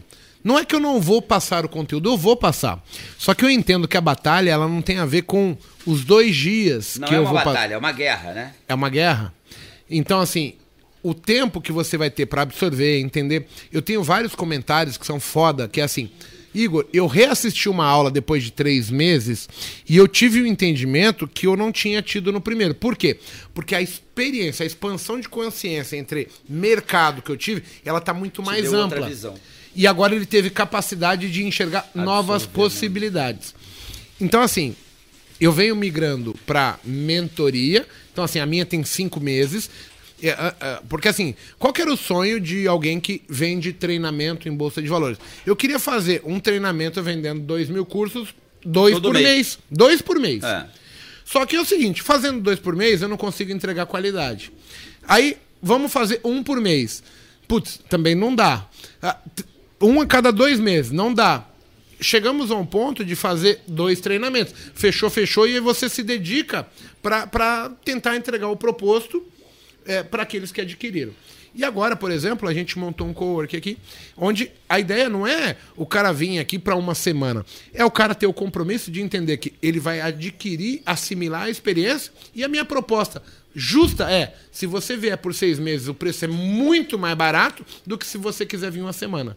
Eu tô te mostrando que os seis meses é justo, porque você vai vivenciar comigo, E vai com aprender. o Paco. E- e vai- vamos ver, dá certo, vamos ver, dá errado. Vamos aprender a lidar com o que deu certo, com o que deu Com errado. emocional. Vai cair um avião, o, o- o Bolsonaro vai falar uma merda, o Trump vai mandar um, um, Um Twitter, o, o O Elon, Elon Musk, Musk vai falar uma merda, e, e- e vai estar frio, vai estar quente, vai ter um terremoto, e a gente vai adquirir a experiência juntos. E você vai aprender a operar gráfico de mini índice, de papel, de, de cripto, porque é tudo a mesma coisa dentro de um gráfico. Só que aí o cara vai ter tempo. Então, assim, hoje, pra mim, o, o fator mais preponderante para você ter o sucesso é o tempo. E eu não sou o cara que te ensina o tempo. Eu só sei que você precisa vivenciar para você amadurecer aquilo que você conhece, o, o, conhecimento adquirido. E o tempo de cada um é diferente. O teu pode ser três meses, o outro pode ser um ano. Sim. Mas você sabendo, durante, criando, eu acho que cinco meses é tempo suficiente para criar o hábito. Sim. E depois que cria o hábito, aí sim você ao longo prazo vai ganhar é, dinheiro. O único problema é que tem muita gente que está criando o hábito errado. Isso é verdade. Então, assim, o pessoal vai lá. O que, que seria um hábito errado? E isso eu posso falar de carteirinha, que é o, o famoso martingueio. Martingueio no day trade. O pessoal compra. Ele pode se posicionar, por exemplo, com 10 mini índices. Caiu, ele comprou 5 mini índices. Caiu mais um pouco, ele comprou mais 15 para trazer o preço médio, já acabou o gerenciamento. Cai, aí ele compra mais 50, sempre para trazer o preço médio para perto do preço, que quando passa um pouquinho ele zera a mão. Só que existe aquele elefante branco, que é o dia que não sobe, e ele está tentando comprar, o mercado vai, vai, vai. O que, que acontece? Quebra a conta. Só que ele faz isso durante cinco meses e dá certo. Uma que dá errado, ele quebra a conta. Tudo que ele ganhou e mais um pouco. Então não adianta você fazer certo a coisa errada. Você precisa entender é, o que, que quem ganha dinheiro tem feito. E existe uma coisa que a gente até brinca que é, existe um livro que, se eu não me engano, é do Jacob, Jacob alguma coisa, que é o óbvio que ignoramos. As coisas que mais funcionam estão no óbvio. E a gente ignora o óbvio. O que é óbvio? Preço, price action. Price action é tudo, tudo. Tipo, Onde que o preço mais brigou? Onde mais travou? Não sei se você utiliza isso, é uma pergunta que eu vou te fazer. Dentro da sua empresa, você an analisa... Roberto tá fudido, você pegou um caderno, tem 28 é, perguntas. Você analisa a empresa, fundamentalmente falando, Sim. mas você utiliza gráfico para falar, olha só, eu sei que eu quero comprar essa empresa, mas o melhor ponto não é esse. Eu vou esperar porque lá ali embaixo tem um ponto de suporte que já brigou no passado. Como é que você toma a decisão? Esse toma graficamente falando eu tenho dois pontos importantes na tomada de decisão, que é o fundamento e o gráfico. Então, a gente tem preço-alvo, né? Então, se eu tenho um preço-alvo de 28 reais e eu disser assim, quando chegar em 27 começa a vender, talvez a venda que eu vou fazer seja tão forte que não vai dar os 28 nunca, tá? Então, é, a gente... O que, que, é isso, mano? Mataram uma manjubinha aqui da, da Topcine e botaram nesse pão aqui, velho. O Túlio já tá pondo fogo na brasa. É um pãozinho com a. É, o pessoal não sabe, mas o cheiro do churrasco já chegou Nossa aqui. Nossa senhora. Vamos comer isso aí. Deixa eu terminar minha frase Vai eu como. eu como. então o lance é o seguinte: a gente trabalha com preço médio, então a gente trabalha com um negócio chamado VWAP. Tá? O que, que é VWAP? É, é você ter uma média de preço que você não quer que que mude. Você quer trabalhar na preço, no preço médio do dia, no preço médio do mês. E aí tem VWAP por tempo. Você pode ter, se você quiser trabalhar com VWAP de um minuto, tem. Você desenha VWAP de um minuto, você desenha VWAP de, de 5 minutos, 10 minutos, 20 minutos. Ou de um dia, ou de uma semana, ou de um ano. Então a gente trabalha com a VWAP do prazo que a gente está trabalhando. Dependendo do prazo, normalmente a gente trabalha com a VWAP semanal. Semanal. Tá? É, porque eu vou para o longo prazo, eu vou para o semanal. Eu trabalho tudo no semanal e ponto de entrada no diário no gráfico. Só abrir uma, um parêntese. O semanal, mas em ação, né? Em ação, sim. Porque índice dólar, como existe o ajuste, é, a, gente... a VWAP, para mim, não tende a funcionar não. muito porque eles não estão mais posicionados naquela não, média. estamos falando aqui de fundo. De fundo não trabalha mini índice então, tá. e, e, e dólar no, no, dia a dia. Ah, você trabalha mini índice e dólar fundo muito específico. Tem fundo de dólar que vai trabalhar, menino. Vai trabalhar tá. índice de dólar. Por quê? Porque ele precisa fazer. É bem menos quantidade. É, mas ele precisa fazer um hedge ele vai travar lá, entendeu? Beleza. Mas se, se a gente está falando de fundo, multimercado, fundo de ação, ele vai trabalhar em papel. Seria legal só a gente pontuar para o colega, que, para os colegas que estão nos assistindo, o seguinte.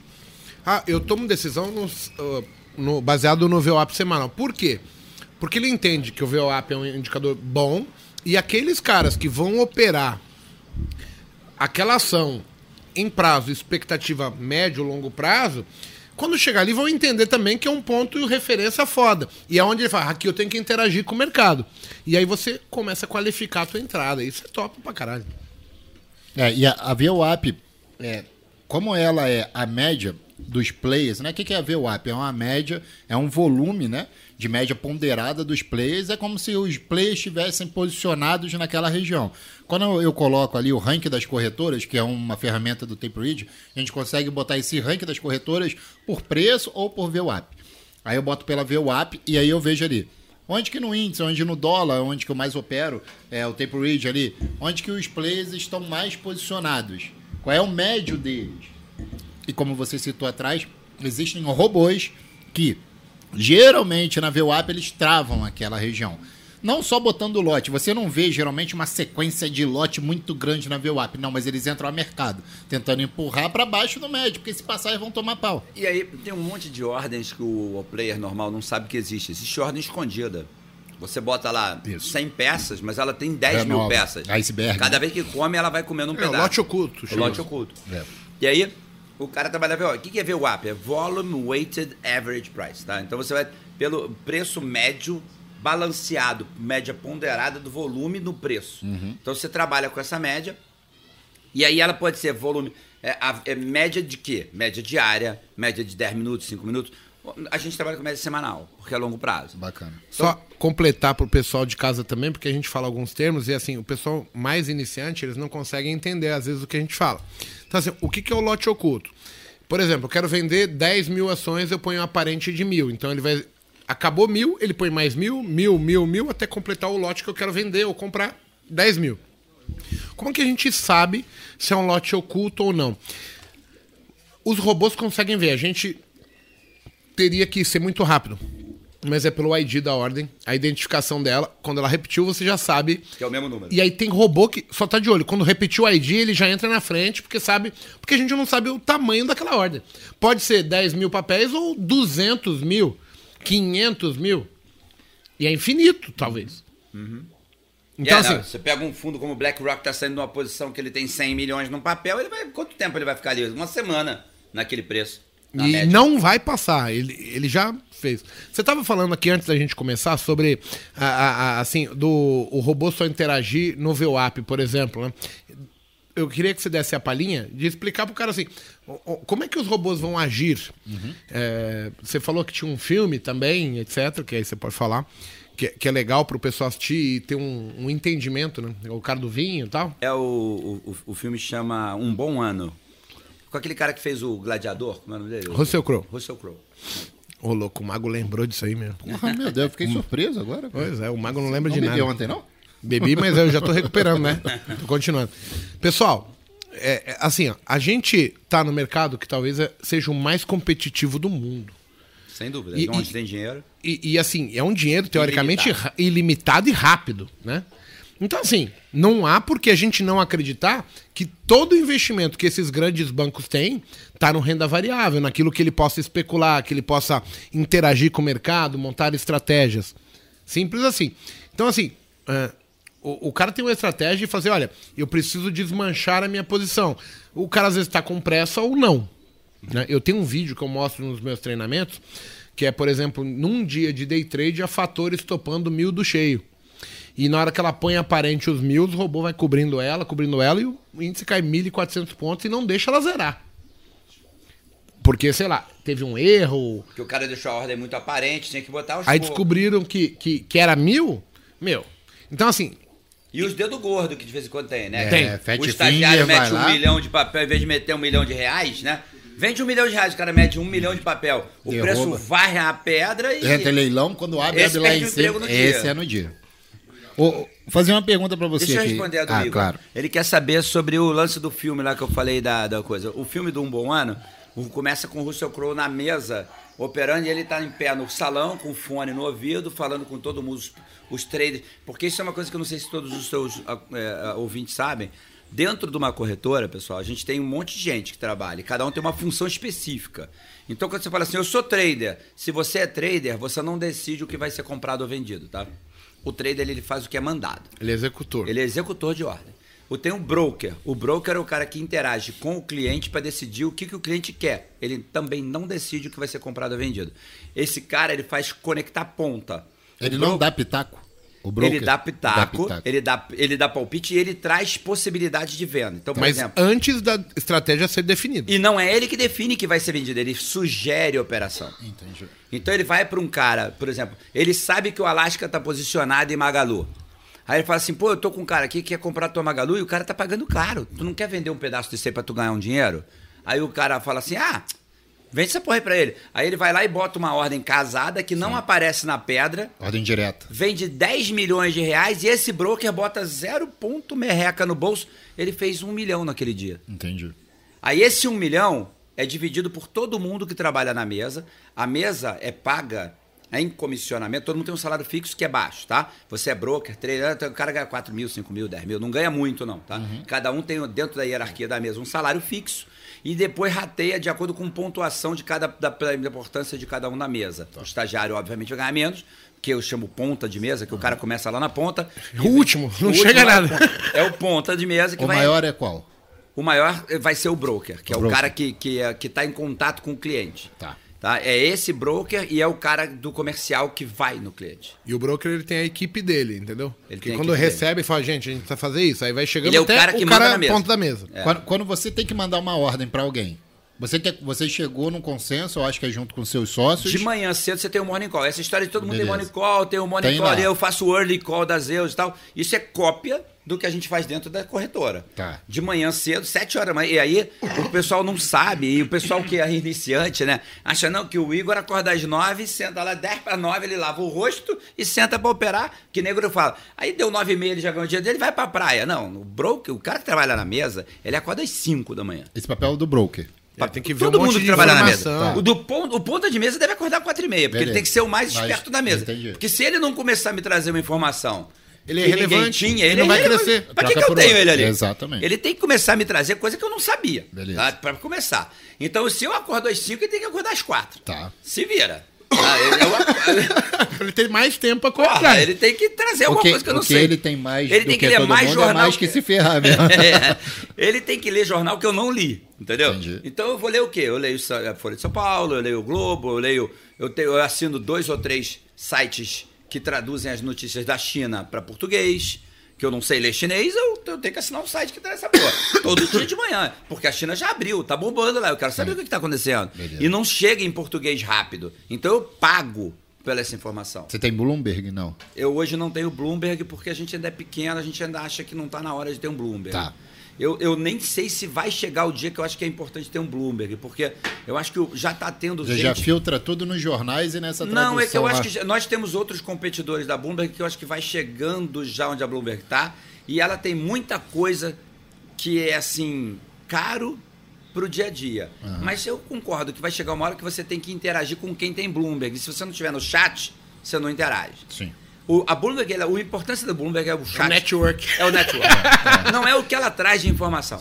É o, é o fato de você estar num chat que tá a XP, que tá o JP Morgan, que você chega no chat e fala com o cara do Botequim, que é o Igor, que depois tem que contar essa história. Você tá tomando chopp na Faria Lima e chega o cara do JP Morgan, chega o cara do Itaú, chega o cara do, do Salles Suave ali e fala: Viu? Te rampei hoje, né? Comi você. E tem isso, E né? tem. Tem pra caralho. engraçado. Eu tava falando pro Roberto aqui que assim, a, é, a gente saía da XP pra ir tomar uma cerveja, né? Fazer um happy hour na quinta, na sexta, na quarta, na terça, na segunda, às vezes.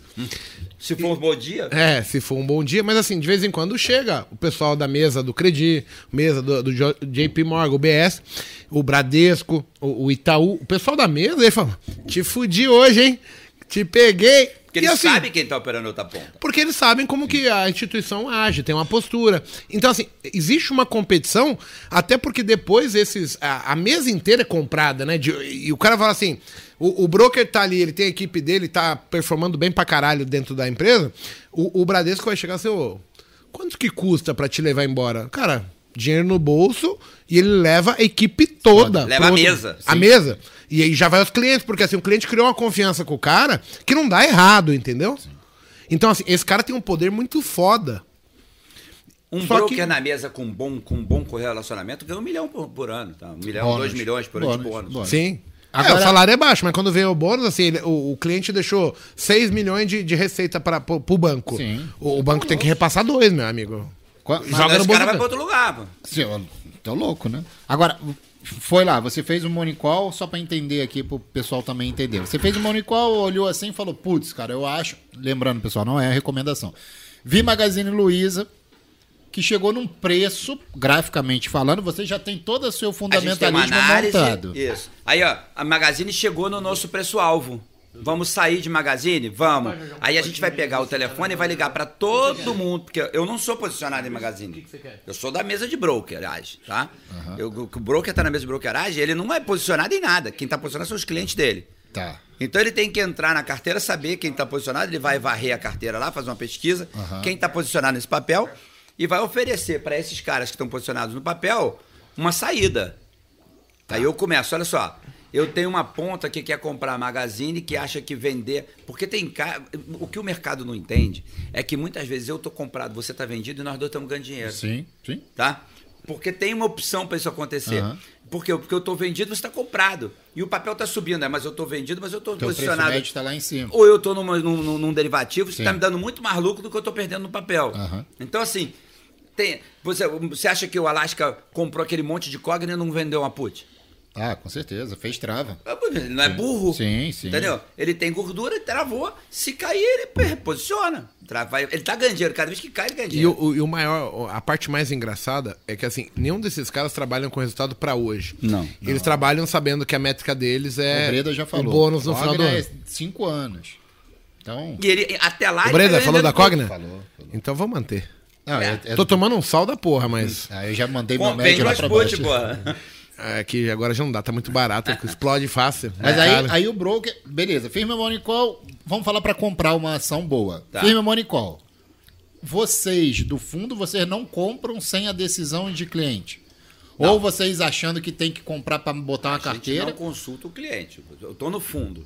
Quero Eu tenho comprar. 5 mil pessoas. Se você perguntar para 5 mil, democracia em fundo não existe. Não existe. Quer dizer, quem vai decidir é o, é o gestor. Beleza. Aí o Caio Fernandes, na Zeus Capital, que é a gestora que eu trabalho, o Caio Fernandes é o gestor do fundo. tá? Aham. O Caio vai virar e falar assim: Roberto, pode comprar. Aí eu vou pegar e vou mandar a ordem para o trader. Tantos mil eu vou Você manda comprar. pro broker. É, Aí o broker fala, equipe, ó, não precisamos fazer a isso. gente manda para mesa de, de, de brokeragem fazer. Eu quero comprar um milhão de Magazine Luiza. A gente faz o morning call. No morning call, o gestor participa. Tá. Aí ele fala, concordo com a sua análise, eu sou analista, ele fala, concordo com a sua análise, passa a ordem. De- deixa eu pontuar uma coisa que é muito importante. Porque assim, a gente vê muito a sardinhada, e quando eu falo sardinhada, eu me incluo nisso, tá? O- os pequenos. Sempre falam assim, o que, que é bom? O bom é pagar corretagem zero. E assim, eu tenho uma experiência que eu vi, assim, é, o Santander fechando por dia 150 mil reais de corretagem com a XP. Então, assim, olha só. O cara que tem dinheiro, ele prefere ter um serviço muito foda e o cara que é um fudido, ele tá sempre pensando, cara, se eu não pagar nada pra ninguém, é o melhor dos mundos pra mim. Eu, queria gerar esse conflito pro Sardinha pra ele Pensar. entender, pensar. O cara que tá com dinheiro, ele prefere pagar uma fortuna porque ele vai ter a estratégia dele bem executada, etc. E, e a gente que é pequeno, quer ganhar dinheiro, eu tô sempre pensando assim, eu quero sonegar imposto, eu, eu, eu quero não pagar corretagem. Ó, será que dá pra dar um, um, um bacal no emolumento da bolsa? Cara, eu quero ganhar sozinho. E e eu não quero que ninguém preste um serviço legal. Gente, olha só, quem tem dinheiro, ele busca os recursos necessários para Pra que eu ganhar mais consigo ganhar dinheiro. Aí, Pague o que pagar. Então, assim, a gente atrás. tem um pensamento É, muito, é muito- esdrúxulo. Isso. Isso, isso é uma coisa que eu falo pro, pro meu. Eu, eu sou. O forte meu em curso, meus cursos, são de tributação. Tá? E eu falo muito para as pessoas, cara, sabe o que, que eu queria? Fazer um DARFzinho de um milhão e meio de reais. Pô, mas quem é? Porque eu- se eu fizer um DARFzinho de um Quanto swing trade de um milhão e meio, é porque eu fiquei com 8 milhões e meio na conta. Que maravilha. Você já imaginou um DARFzinho você ir pro banco e falar assim, olha só, Eu pagar aqui esse porra, DARF eu pago agora. Passa a porra aí, ó. Passa a porra aí. Tá aí na conta. Paga pra pagar. É, é que a gente ouve muita groselha, né? Na verdade, pagar imposto é bom pra caralho. É, É porque você tá ganhando dinheiro. Exato. Agora, é que a gente pensa assim, ah, eu pago imposto, os filhos da puta rouba tudo, não investe em nada, mas aí não é o meu papel. O meu papel é eu ganhar para mim e pagar o máximo. E votar que eu o puder. melhor possível pro filho da puta Exato. parar de roubar. Ou Agora, se, se você... candidata, vai falar tentar ajudar. ué. Não, muita gente não lembra nem quem votou na última eleição e tá reclamando que o cara roubou o dinheiro dele. Pô. Pensa melhor antes de votar, pô. Ah, Isso é foda, porque é um pensamento minimalista de uma pessoa que não vai conseguir não, andar. vai, não vai crescer. Nunca. A pessoa Porque que tá pensa pequeno vai em- ficar ali naquele. É.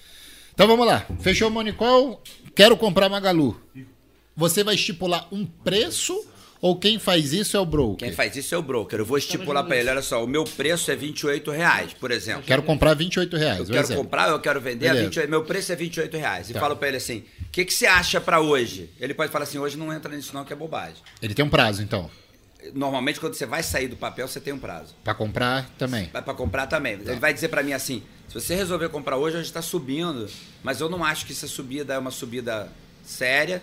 É uma coisa que eu acho Voo que. da galinha. É voo da galinha, vai voltar. É porque saiu aí, falaram uma bobagem, mas já já vão descobrir que é mentira. Entendi. Esse troço vem para 25 e espera dois dias aí que você vai comprar barato. Então, é o que o Igor tava falando. Se você tem um bom broker que você paga caro por ele, mas o cara é bom e eu confio no que ele me fala, se ele falar para mim, espera dois dias que você vai vender melhor, pode ser que ele faça o que ele falou aqui ainda agora do cara da Petrobras. Sim. Você tá vendido? De Fica fé, vendido, não. né? Ele sabe de uma coisa que eu não sei por quê. Porque ele pode ter outros clientes na mesa que falam assim para ele: eu tenho que sair de Magalu, você quer comprar? Espera amanhã, que eu tenho um cliente meu que vai querer comprar, mas ele não pode te falar isso. Entendi. Porque se ele te falar isso, você pode mudar a sua estratégia e Uhum. ele perder dinheiro. Então ele não te fala o que, que é.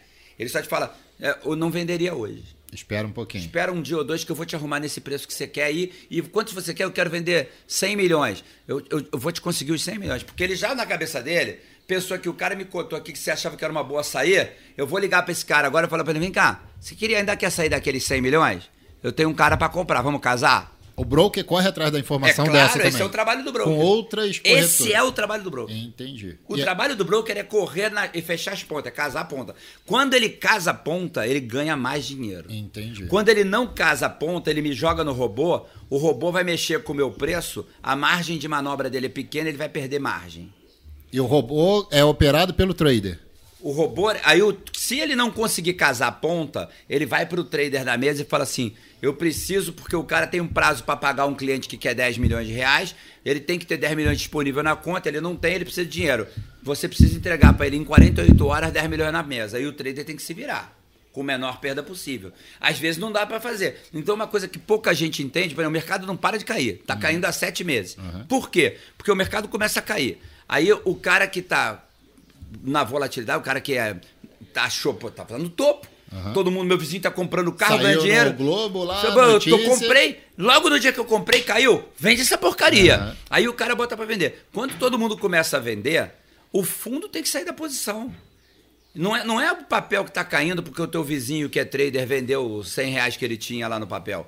É, ou ele tá, opera alavancado, né? Fez um day trade. Não é isso que faz o papel mover. O que faz o papel mover é 2 milhões de brasileiros, que são quem realmente tem dinheiro de verdade em fundos de ação, tá? Falar assim: não aguento mais perder meu emocional, não aguenta, larga isso que eu vou para renda Me dá o fixa. meu. Me dá o meu. Quando ele fala me dá o meu, o fundo fala assim: porra, eu tenho D mais 7, eu tenho D mais 15, eu tenho D mais 30 para sair do papel. E bota na VWAP e começa a soltar, soltar, soltar. A VWAP vai mergulhando, porque eu estou vendendo. E ela vai mergulhando, ela vai mergulhando, ela vai mergulhando. Você não sai desse mergulho por quê? Porque quando tá chegando aqui, outro cara começa, eu não aguento mais, Vou vende também. também. E aí Deu o- uma respirada. Aí, Bola aí o neve. mercado entra numa bola de neve, onde todo mundo quer vender. E se você olhar, é, tem um gráfico que dá isso. A gente tem um gráfico na Economática que dá isso pra gente, tá? Que é assim, quem é que tá vendendo? Os fundos estão vendendo em peso.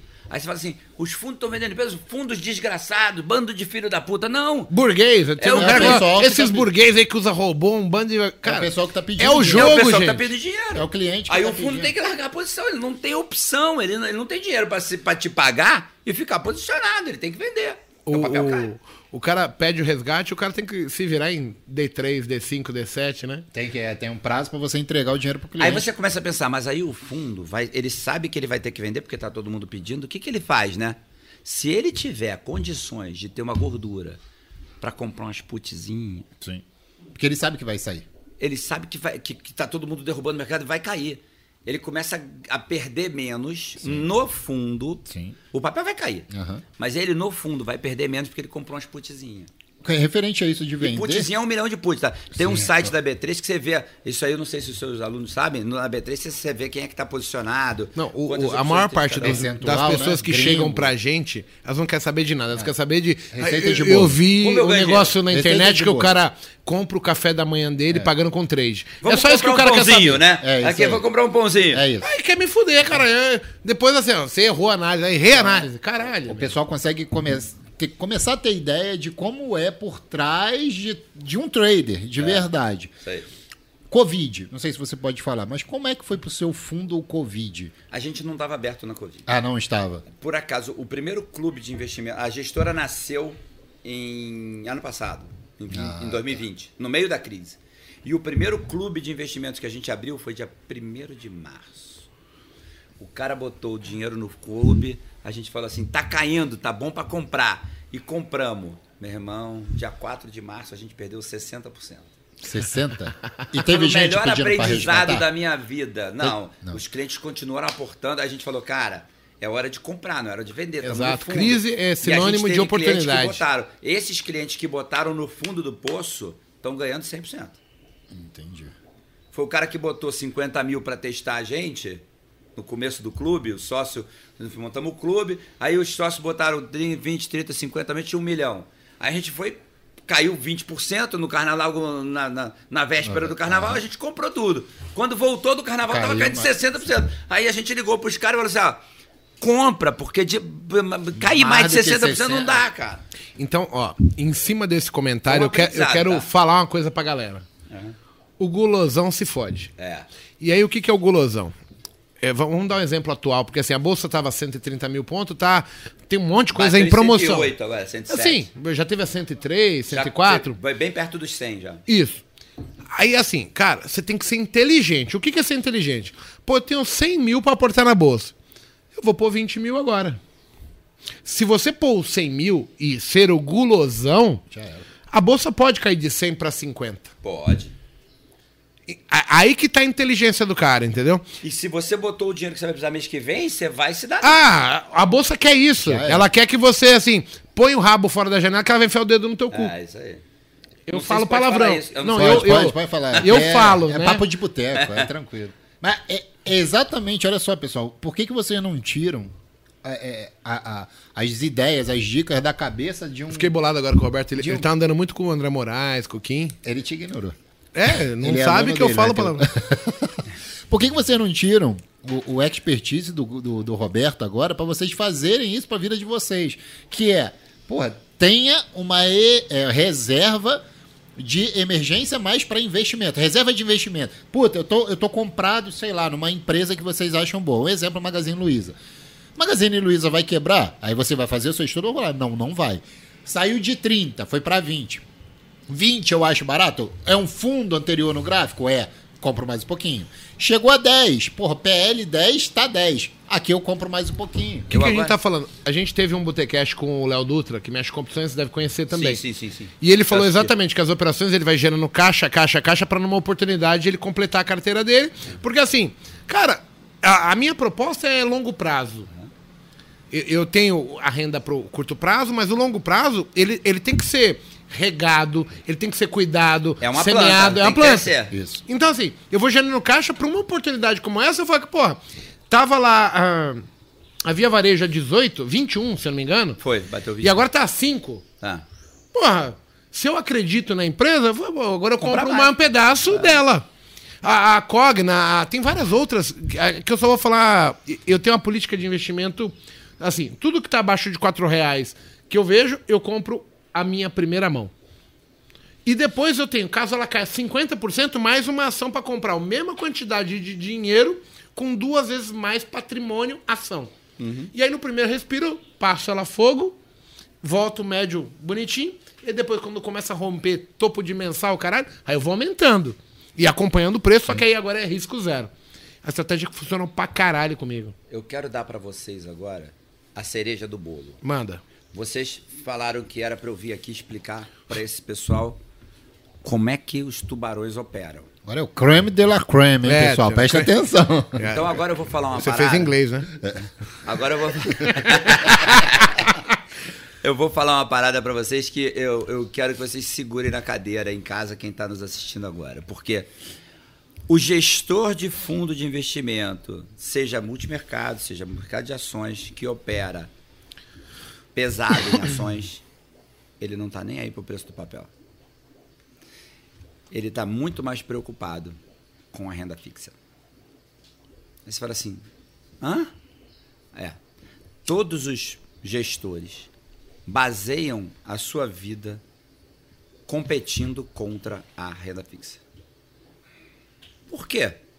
Porque neste momento em que a bolsa cai hoje, 16% do topo que estava aí mais ou menos, algo assim, o seu cliente que está dentro do fundo, ele vai te ligar e vai falar assim: o meu fundo de renda fixa está dando lucro. Então, todo gestor de renda variável, ele não dorme por causa da renda fixa.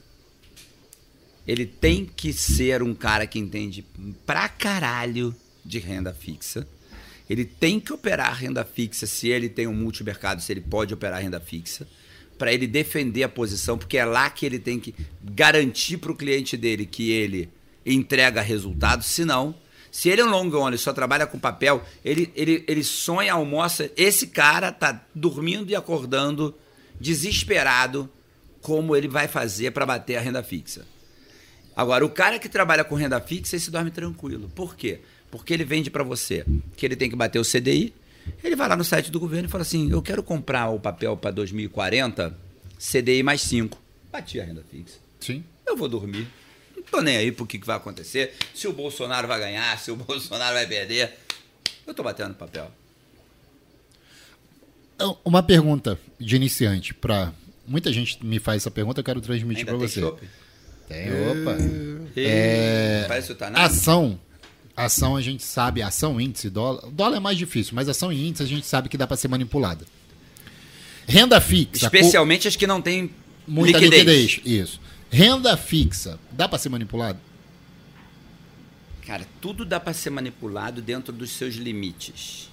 Se um fundo como a BlackRock, por exemplo, que tem um trilhão de papel, falar assim, vou sacanear o Bolsonaro, ela vai sacanear o Bolsonaro. O cara tem um trilhão de dólares e ela pode mover o mercado para o lado que ela quiser, se ela decidir fazer. Mas você acha que vai conseguir? Aí entra aquilo que o Igor estava comentando aqui. Será que o cara do JP Morgan vai deixar? a BlackRock fazer o que ela Tem porque... outros caras com interesses contra aquilo ali. Eu vou perder dinheiro ou vou deixar ele fazer isso? Então, manipular um mercado, nem, nem, seja renda fixa ou renda variável, é muito difícil. Especialmente quando a gente está falando de, de tubarão. Porque todos os tubarões têm muito dinheiro.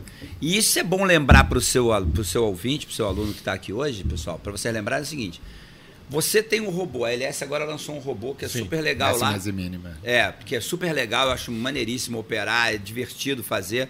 Mas não ache que as suas estratégias são estratégias para bater o JP Morgan. Uhum. A sua estratégia é a sua estratégia. a gente não tem dinheiro para pagar a informação que esse cara tem. É, Exato. Você, tá doido. você tem que definir qual é o seu objetivo e trabalhar o robô para você. Para de querer bater o mercado. Porque o JP Morgan tem dinheiro ilimitado para fazer robô. O computador do robô dele é 50 vezes mais poderoso que o seu. Sabe um crime que eu vejo que acontece muito fácil? Tem cara que chega para mim e fala assim: Igor, hoje eu peguei mil pontos. Ontem eu peguei mil e duzentos. Aí, tipo, ele já tomou como realidade isso. Ele agora acha que todo dia ele vai tomar isso. mil pontos. Aí, aí, ó, aí faz conta, né? Mil pontos vezes 200 dias úteis é. são 200 mil pontos eu cara, vou ficar rico. É... Vai, óbvio que você vai fazendo essa conta assim. o cara não esquece Só que, porra, os maiores fundos do planeta dão 10, entregam 10. Como é que no ano isso? bom, 14, é. 17. Aí o cara não consegue ter uma realidade de falar, ah, peraí, isso aqui que eu tô fazendo não é sustentável. Porque o cara que tem dinheiro não. Não, não vai deixar você fazer isso. Exato! Tá doido, não, não bate. E quando tomar o loja, você não sabe o que, que tu vai fazer no loja. E aí tu fala, porra, mas peraí, não, eu tô com 30% de ganho. Aí eu vou devolver 40% porque eu acho que volta e volta é menos 60%. Vamos falar de uma coisa simples. Vou alugar meus bitcoins, o cara tá pagando 10%. Aham. Uhum. Ao mês? É. Assim. Então eu tenho 50 mil reais, vou botar lá. Ele vai me dar 5 no fim do mês, eu vou reinvestir. 10%. O que, que me dá isso? Nada. Eu vou botar lá. Se eu fizer isso todo mês, em 5 anos, todo o dinheiro do planeta tá, tá na, minha mão. contigo. Na minha mão. É, é exponencial. Você vai botando 5, deve... vai chegar um dia que você está botando um bilhão, é aí ele te dá mais. do mundo é você. Tem, tem um ditado, né, uma brincadeira que a gente faz, Roberto, que é o seguinte: você quer um milhão hoje ou você quer que eu te dê um centavo por 30 dias e eu vá dobrando esse um centavo? Então, eu te dou um centavo, amanhã eu dobro para dois centavos, depois para quatro centavos, por 30 dias. Qual que é a preferência? eu não sei a conta, mas eu tenho essa história tem do rei na Babilônia lá. Tem uma história que o cara o, o Pega um centavo. o inteligente do reino veio e falou assim: Um "Tá centavo e vai tabuleiro- dobrando. O tabuleiro de xadrez tem Faz 64 vezes 30 casas. pra você o número que você chega. Você bota um milho aqui no primeiro e dobra pro segundo. Dobra pro terceiro. No último milho, no último quad- quadrinho do, do tabuleiro do, do xadrez, todo o milho do reino era do cara. E o cara vai pegando, é. Assim, infelizmente. É, isso, é a mesma conta. É, a Sim, mesma- é a é mesma... exponencial. É pra vai- você entender o que é real e o que é fantasia, Fantasia, porra. isso. É isso aí. Não vai ser, assim, você Não não, chega lá, é vai inviável. fazer isso, gente. inviável. Esquece esse negócio de fazer 100% do meu capital. Sabe uma Uma coisa coisa que, é assim- fazer 100% de 10 reais, a outra coisa é quando você tem um milhão. Você não vai conseguir fazer 100% da Não, mesma você não tá facilidade. disposto a mais entregar nada, É, você já tá muda falando- muita coisa. É, tipo, perder mil reais é, é legal. Agora, quando eu tenho um milhão e eu falo, cara, eu vou tomar o mesmo risco, cara, já não quero mais voltar pra trás. Aí eu vou ser mais prudente, porque eu tô medindo. Você quer ver uma coisa que me ajudou muito? Eu. eu- chegou um momento que eu quis diversificar, então fui pro mundo de empresariado. Pô, vamos empreender, vamos investir. Cara, o meu maior orgulho é ter os alunos que a gente vai cultivando ao longo do tempo e eles chegarem aqui numa quinta-feira e falarem, mano, aqui não dá. Você não pode abrir uma loja de sorvete é, numa rua onde o sol bate do lado direito à tarde. Você tem que abrir a loja de sorvete no lado da sombra. Aí eu falei, não faz sentido. O que, que tem a ver isso com o sorvete? Exato, o que, que tem a ver com o senhor? Ele falou, rapaz, quando tiver o sol, o sol escaldando do outro lado, as pessoas vão atravessar a rua e vão querer andar na sombra. Ninguém vai passar na tua loja. Ou senão, se, se você reparar, por exemplo, no fluxo de Eu carros. pensei nessa porra. É, porra, eu tô Ah, aqui. tem uns caras eu que é foda. na loja do McDonald's de lá de Petrópolis. Não, Eu que os ver outro exemplo? é, é A gente mesmo. pegou a Raposo pra vir. O, o fluxo do comércio, ele tá na vinda ou na ida pra casa? Ah, Na volta. Porque de manhã ninguém compra. você já saiu atrasado, você precisa chegar no trabalho. Agora, à tarde, sua mulher te ligou o dia inteiro. Não Ó, falta ração, falta saco de lixo, falta não sei o quê. Aí na volta, é o que tá na face. Você não vai atravessar, pegar o retorno e ir lá e ter que. Ah, nem fudendo. Então, assim, se você olhar a- a- o fluxo da, tua casa aí, o comércio tá de um lado e não do outro, porque as pessoas vão passar na porta. Então, assim, você começa a aprender umas coisas que fala, caralho, eu nunca imaginei essa porra. Ainda mais Que é- que vou deixar agora- no carro, vai estragar. Conecta Tipo, isso. comprar um frio. Sim, alguma- é. Conecta você vai me deixar aí. na volta. Na volta eu passo no cabeleireiro, na farmácia, no, no, no pet. Meu, Eu, eu quero conectar isso com uma coisa que a gente falou há uma hora atrás, tá? Que você falou. Entra no RI da empresa, você vai receber a mensagem e quando tiver a reunião de diretoria, participe. Sim. E você consegue Porque você participar está no vivo. conselho lá junto com o Warren Buffett. Sim. e se, você, fizer entrar uma pergunta, o cara vai te O responder. cara vai te responder, você é sócio da empresa, ele tem que te responder. Sim, exatamente. Você começa a Você pegar tá na a mesa visão só com o tubarão. E ali não tem como. Assim, não é que não tenha, mas o cara não esconde coisas ali. Ele não pode esconder, é ilegal. E aí você vai começar a ver a visão do cara. Ah, eu acho que vai crescer aqui. Eu sei porque eu participo das ações. Eu entro lá pra poder ver. Ó, o Edivan Silva tá fazendo uma pergunta pro Roberto, aí se você conseguir encaixar, seria legal. Além da minha carteira, Roberto, eu tenho 100 mil em caixa. Se fosse você, o que você estaria imaginando? O que, que você estaria fazendo? Depende do tamanho da carteira dele. Qual é o volume total? Eu tenho um milhão e eu tenho 100 mil em caixa. Você tem 10% em caixa? Você tem uma reserva de emergência para outras coisas?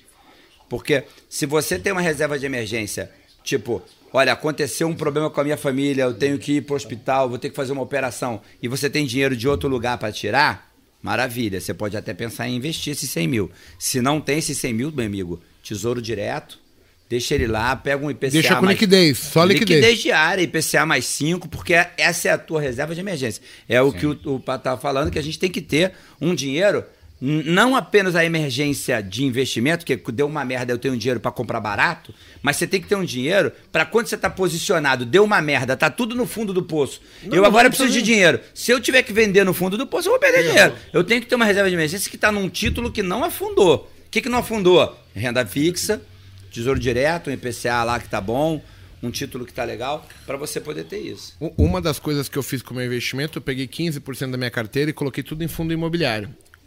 Eu sei que os fundos podem render, mas o meu objetivo era tirar o rendimento das cotas do fundo e ir gerando meu caixa sempre. Então, toda oportunidade que eu tenho, o dinheiro do dividendo do fundo imobiliário é o que eu vou usar. E aí eu não mexo.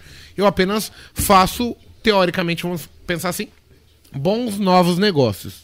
E você eventualmente tem um salário. Muita gente.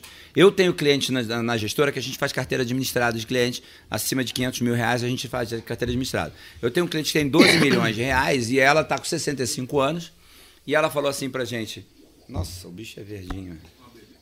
Não, é um bicho. Obrigado. Ah, joga pra mim. Oh, peguei. É, Ah, valeu. 12 milhões de reais. e aí ela falou assim: é, eu quero ter uma renda passiva para eu viver desse dinheiro, porque eu trabalhei muito por ele e eu queria ter. Mas eu não quero botar isso em renda fixa, porque eu sei que se eu for tirar todo mês 30 mil para mim, porque uma pessoa que tem 12 milhões não custa barato viver, Aham. né?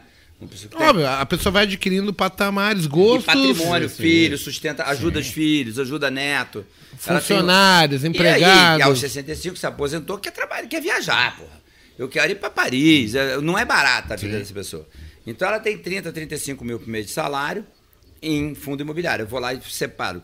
Quanto é que dá 30 mil por mês? Dá, é, precisa ter 5 milhões aqui. A gente bota 5 milhões para ela em Esse fundo é o- imobiliário. e o resto tá E o resto a gente vai botar em renda variável, botar em renda fixa. Já botei muito em renda variável aqui, que eu tenho 5 milhões, porque fundo imobiliário é renda variável. Então agora eu vou com o resto para renda fixa. Vou, fazer, vou travar no dólar metade do patrimônio dela. Boto lá, 5 milhões está em, em títulos de fundo imobiliário. Uhum. Os outros 7, eu vou pegar 3,5, vou botar em dólar travado, vou botar 3,5 em renda fixa brasileira e equilibro a carteira dela. Então depende do perfil do cliente, a gente faz um suitability, estuda qual é o perfil do cliente. Dentro do perfil dele, a gente investe isso. Então, por exemplo, no teu caso, se você quer ter uma renda todo mês, o fundo imobiliário é uma boa. E você não está preocupado se o, fundo, se, o, se, o, se o preço do fundo caiu, porque é a mesma coisa que você comprar um, um 10 imóveis. Você não- se você ficar olhando o preço de quanto vale o meu imóvel todo dia, Você vai ficar maluco. Fica Já louco, era, cara. já era. Entendeu? Tem época que o preço do imóvel ninguém tá pagando nada. Eu quero vender quem compra. Não tem ninguém Não pra tem um comprar. filho o da teu puta imóvel. pra comprar. Você pode vender por 50 mil, não tem um corno que queira comprar. Por quê? Porque agora tem, um, tem uma obra na porta da tua casa. Ninguém vai Você percebeu que é um corno pra comprar 50 mil. Eu tô dando a porra e o filho da puta não quer. É isso aí. Porque, Porque é aconteceu corno, alguma coisa. É, corno, um dos motivos é esse. Deixa eu te fazer uma pergunta agora com que a gente está chegando perto da nossas eleições presidenciais. Tá. Para vocês, é, o que, que vocês pretendem fazer? É mais prudente começar a zerar um pouco da carteira, deixar em caixa para saber como que vai ser? É entrar vendido em é, comprado em put, achando que pode cair, fazer trava. O, o momento agora, cenário político, né? Macroeconômico. Macro. Para vocês, o que, que vocês enxergam com isso? O que eu tenho visto que é um problema, eu- antes de eu falar da minha posição, eu quero falar da posição dos clientes no emocional. Tá todo mundo preocupado com essa porra. E tem- eu tenho vários clientes que tem cliente que fala assim: eu- não, bota a minha carteira líquida que eu vou mandar tudo pra fora do Brasil. Eu falo, Eu gente, daqui a medo. pouco não tem mais ninguém morando Tem aqui. mais ninguém do- Todo mundo. Porra, o Brasil não vai acabar, cara, sabe? A eleição, por mais que venha, nós não vamos virar uma Venezuela. O Brasil é muito mais é, é, estruturado juridicamente. Os empresariados brasileiros são muito mais é, é, movimento. Como é que chama isso? O cara tem mais acesso, tem mais. Sabe? Ele Mas- influencia é. mais, ele tem poder de Tem decisão. influência O Brasil não é uma Venezuela. A Venezuela talvez seja o, o Amazonas, que é um estado muito vazio, com pouca gente, que foi. dá pra manipular. Não tem liquidez, vai. Aham. Era um lugar que não tinha liquidez que o Brasil. O Brasil é um país que, porra, tem um monte de interesse aqui, cara. O americano não vai deixar a Amazônia virar balela, porra. O europeu não vai deixar a Amazônia virar zorra. Os caras. A Amazônia, cara, é o pulmão do mundo. O mundo precisa dessa porra. O mundo tá de olho na gente. Ninguém vai largar o Brasil e falar assim, ah, isso aí que vire zona. Vocês que se virem. Isso não vai acontecer aqui. Se isso aqui virar uma Venezuela, nego vem pra cá, peraí, peraí, peraí, vamos, vamos conversar. Vamos porque Isso aqui tem reserva, tem uma Zé. porção de coisa que a gente- Porra, tem a Vale. que É, é a- é, pô, o que, que a Vale produz pro mundo? Se a Vale parar, a China para. Peraí. A Vale entrega pra China metade do que a China precisa Aham. para continuar produzindo. Então, assim, o Brasil tem empresas de porte mundial. O Brasil tem uma, uma, uma, uma Weber, por exemplo, que, pô, bicho, são coisas que. o- e eu tô falando de Weber de agrícola, tá? Aham. É, é Kepler Weber, que de agrícola. Que, pô, o que- o que aquilo entrega?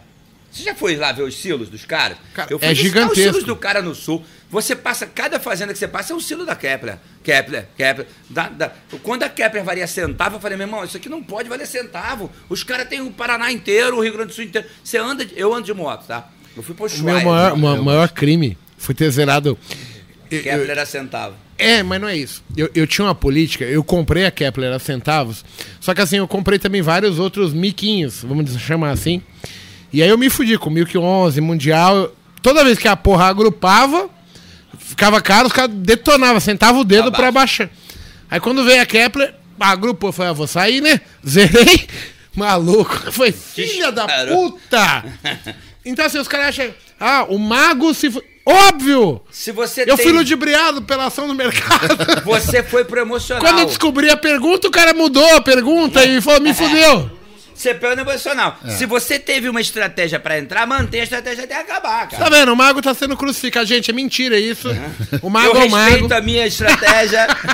eu nunca deixei a minha estratégia pra trás. É isso aí. É o que o André Moraes fala muito, sabe? A gente Segue perde, até o fim. A gente perde o dinheiro. Se não tem a minha estratégia na tela, eu não Opa, opero. chegou. Ponto. Agora chegou carne, hein? Cara, agora eu vou comprar JBSS, hein? Chegou um hambúrguer aí.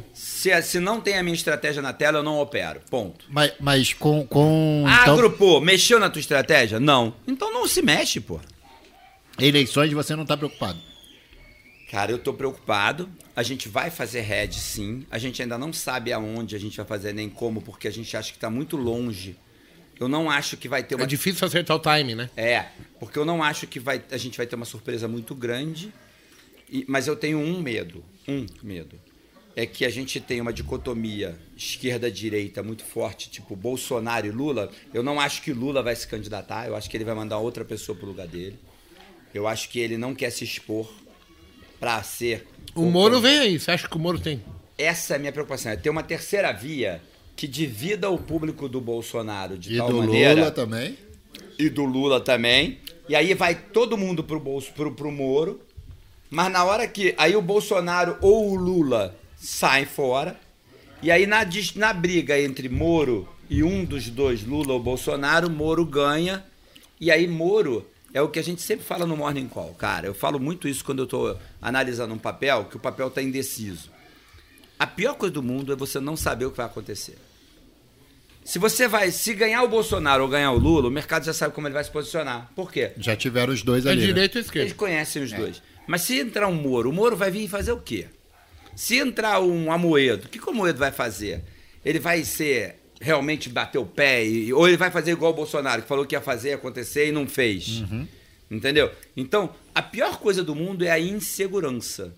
Se vier uma terceira via, eu acho que as coisas vão ficar ruins. Então, o que, que a gente pretende fazer? A gente pretende esperar para ver quem serão os candidatos, para ter um posicionamento definitivo, mas a gente já está começando a se proteger, porque se você for comprar proteção na hora que isso acontecer, já Ah, tá tá caro vai pra pagar caralho. caro pra caramba, é. você tem que começar a se proteger agora. Então, a gente está criando as proteções para longo prazo. Ah, mas Roberto, eu quero comprar uma call, uma put para dezembro do ano que vem e não tem no meu home broker. Liga pro market maker que ele faz para você. Ah. Ah, mas como é que eu descubro? Liga na mesa. Aí é o que o Igor falou. Isso é uma coisa que o Igor falou ainda há pouco. Você tem que pagar, não é de graça, você não vai ter essa dica. Sim. É, O cara quer ficar bilionário E de graça. de graça. Com uma dica de. Dica do, do, do nosso Do aqui, Botecash. Botecash, é Botecash grátis. não- talvez não tenha essa capacidade ainda. Ainda, Ainda, ainda. ainda, A gente vai chegar lá. Inteligência artificial, a gente vai botar essa porra aqui. Certeza. Tem muita gente que está começando no nosso mercado, né? Tá. Tem gente já experiente, tem gente que está começando do zero. Para esses que estão começando do zero, eu, por exemplo, falo assim: pega o dinheirinho que não vai te faltar, começa a estudar o RI da empresa Isso. e compra um pouquinho de uma empresa que você já saiba um pouco. Sei lá, você trabalha. é, é, ah, eu trabalho com ma- material de construção. Então vê alguma coisa relacionada ao seu setor, vai lá e faz. Para você, e aí eu dou uma outra solução que é a pergunta que eu vou fazer para você. Para você, para quem não sabe, tá? Não consegue, por exemplo, bater o market maker lá do nosso da, da Bovespa. Seria melhor comprar Bova 11? Sim. Seria melhor comprar qualquer ETF. Para quem não sabe o que fazer, eu balancearia a carteira em ETFs. Como? Você tem 100% do teu capital que vai investir, porque aí você tem que separar, reserva de emergência, não vou entrar nesse mérito Aham. aí. Fala, vou já decidi que eu vou investir 100 milhões, beleza. 100 mil reais, beleza. Você vai dividir em quatro pedaços, vai botar uma parte em BOVA, vai botar uma parte no, no IVVB11, tá em dólar, que é, que é SP500 lá na- nos Estados Unidos, vai botar uma parte em renda fixa, o IFIX, 11, tá lá, é índice de renda fixa, e uma parte você vai escolher. Se você vai botar um pouco mais pesado de um lado ou do outro aí para você ter mais renda fixa ou mais dólar. Ah, eu quero mais dólar. Vai para Nasdaq ou vai para renda fixa americana. Tem ETF de tudo hoje na bolsa. A BlackRock trouxe os ETFs pesados. A gente tem ETF para tudo. Eu acho que para quem não sabe o que escolher, divide a carteira em setor, tipo é, renda variável, renda fixa Brasil e Estados Unidos. Você tem quatro pontas: renda variável Brasil, renda variável americana, renda fixa Brasil, renda fixa americana. Compra 25% em cada um dos quatro ETFs e relaxa, cara. Vai à praia. Ou vai continua estudando até você saber o que vai Até fazer. você entender, né? Não fica sem dormir, que é aquilo que a gente estava falando. No sabe? começo eu ficava sem dormir porque eu me expunha de uma maneira que era insustentável. Então, assim, o sustentável é legal. Ô, Túlio, traz um negocinho mais legal aqui, porque, ó, você tá trazendo um negócio sangrando. O boi tava mugindo, hein? É, Pois falou é. JBS. Você viu que tava ruim, não sobrou nada. Roberto. Baixado. Outra pergunta constante que a gente tem aqui é o seguinte: quem é que puxa quem? As ações puxam o índice ou o índice puxa as ações? Para você. Pra mim, nenhum, nenhum, o outro puxa o um não puxa o outro, tá?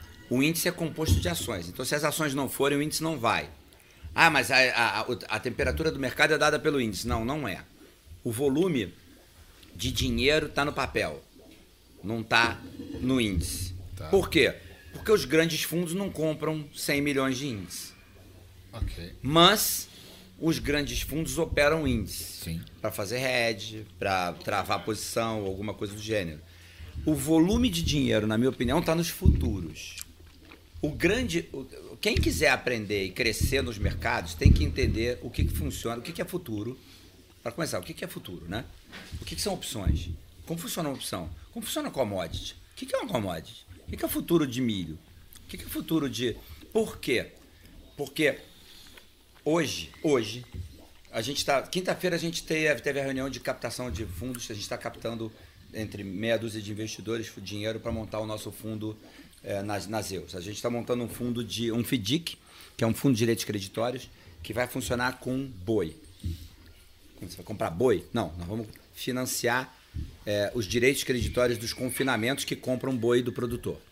Então, como é que funciona isso? O produtor compra o bezerro, engorda ele até 12, 14 meses. Com 14 meses, ele interna esse boi num confinamento. O confinamento adianta para ele 30% do valor para ele comprar bezerro e começar a rodar de novo. E aí ele, o ciclo reinicia. Só que ele não consegue crescer muito, porque 30%, 40% não dá para ele comprar mais boi do que ele tinha Entendi. tá? Então, e o confinamento não tem dinheiro para dar 100% do boi para todo mundo, senão era mole. E aí o que, que o confinamento faz? Ele, ele vai atrás de dinheiro para captar para essas pessoas, mas ele não pode pagar muito caro porque é isso que ele ganha, é a engorda do boi. E engordar o boi no confinamento é muito caro. A ração, o tratamento, manter o boi confinado para engordar rápido, para ele atingir o peso de venda é caro. Então o que, que eles precisam? De capital para girar isso aí. O que, que a gente vai fazer? Um FDIC, a gente vai lá no confinamento vai comprar essa dívida que ele tem com o produtor e vai entregar para ele o dinheiro à vista com uma taxa. Esse confinamento vai poder pagar esse produtor mais dinheiro à vista e ganhar agora no boi, porque agora ele não tem que pagar uma parte do que ele ganhar para o produtor. Agora o que ele ganhar é tudo dele. Tá? Então ele agora consegue ganhar mais dinheiro, porque o boi é dele, ele pagou o produtor à vista, então teve um deságio no preço final de venda. Só que nesse momento que nós estamos passando, por causa do problema da China, da carne chinesa, aham. o boi não vale nada. Ninguém, ninguém quer comprar bezerro. Por quê? Porque tá Ninguém todo não. Eu e o Kim estamos sempre firmes nisso aí. Tem uma galera entalada de boi. Por quê? Porque não vendeu o boi, ele tá lá. Então hoje, você comprar bezerro tá barato. Por quê? Porque tem bezerro no mercado sobrando e os produtores estão entalados de, de boi, ele não tem espaço para pôr, não tem espaço para pôr. O confinamento tá cheio porque o boi tá saindo agora, aos poucos. liberou agora, vai começar a sair esvaziar. Só que o futuro de boi tá no preço cheio.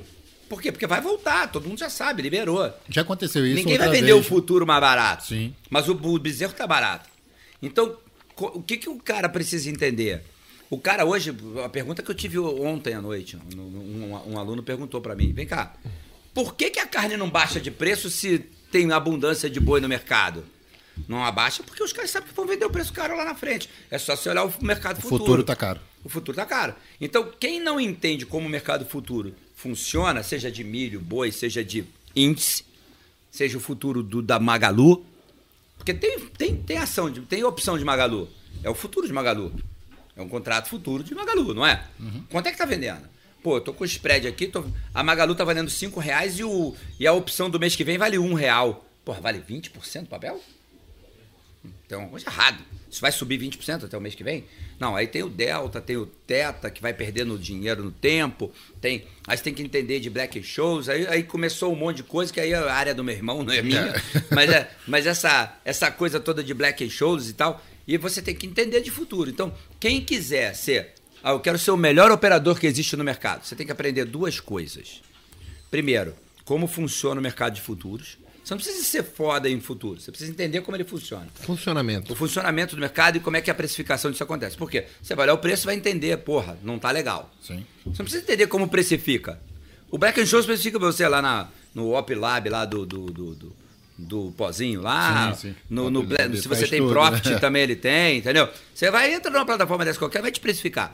E o outro é entender como é que funciona a curva de juros, que é o famoso sorriso da renda fixa. Por quê? Porque se você não entende de, renda, de curva de juros de renda fixa, você vai sempre perder dinheiro. Você vai comprar um papel achando. Aí, aí eu vejo um monte de gente assim. Pô, meu gerente do banco falou: eu comprei um papel, comprei aqui, tá dando IPCA mais 7 para 2040. Aí você vende num momento onde a curva de juros está ao contrário. Aí você está perdendo dinheiro ou está ganhando dinheiro, dependendo de- da posição que você está. E aí o cara fala, não, pô, eu, mas, mas vai me pagar IPCA mais 7. Não, vai te pagar se você ficar até o final, de 2040. Se você vender hoje, aqui, A ó. curva de juros aqui, tá- ó. Você pegou o sorrisão lá, ó. O banco tá lá, ó, Sorrindo. sorrindo para você. Porque você perdeu dinheiro. O banco vai rir à toa. Entendeu? E aí o cara vai falar Porque que o banco é eles- ruim. Na verdade, a gente que o fundo era negligenciou. ruim, que o dinheiro era ruim, que o só tem bandido, que o que eu mais uso é só tem E eles, ladrão. e eles ficam posicionados até 2040. Exato. Esse é, esse é o detalhe. Ele Aí consegue trocar a aguenta, posição. tro- Exatamente. Não, e um fundo, quando você se posiciona, tem um bilhão de papel, você compra 100 milhões para 2024, 100 milhões para 2026, 100 milhões para 2028. Você não compra tudo para 2 milhões Ele faz 2040. fluxo, né? E aí vai, vai saindo aos poucos. E, e é isso daí é uma coisa muito bacana, que é o seguinte, a gente fala, né? Eu era muito mimizento né, quando eu era menor. Até pouco tempo atrás, menor. Não é mais. Até, Até- pouco a- tempo. a Não, não. testa era Mas, sempre do mas, meu tamanho. é, a testa era o tamanho do meu mimimi, pra vocês terem ideia. E aí eu falava, porra, banco filha da mãe, cobra juros caro. Banco filha da mãe, empréstimo é caro. Aí, porra, a inflação é muito cara. Até que eu falei, peraí. Se a porra do banco cobra caro, se a inflação tá cara, por que, que eu não me torno sócio do banco? E por que, que eu não compro alguma coisa atrelada à inflação? Pronto, velho. Eu fiz o head, meu head. Mas sabe o que você queria? Comprar carro financiado, teu último iPhone que lançou no mercado. E- exatamente. Sem comprar pagar. a vez. Só que eu tinha que pagar o preço. É claro. Ao invés de eu pagar o preço, por que, que eles não me pagam o preço que eles estão impondo? Como que eu recebo isso? Através de comprar bom banco, através de fazer, de repente, uma compra no IPCA, mas no, que me paga IPCA mais 5, 6%. Pô, você tá louco, 14% de juros que nós vivemos há 4, 5 anos atrás, tem gente que ficou rica só nisso. Quem é que paga 14% no ano? Tá doido. Aí você fala isso pro teu aluno, ele vai falar assim. Aí você vira pro teu aluno e fala assim: vem cá, você sabia que o Warren Buffett tem o mesmo carro que ele tinha há 20 anos atrás?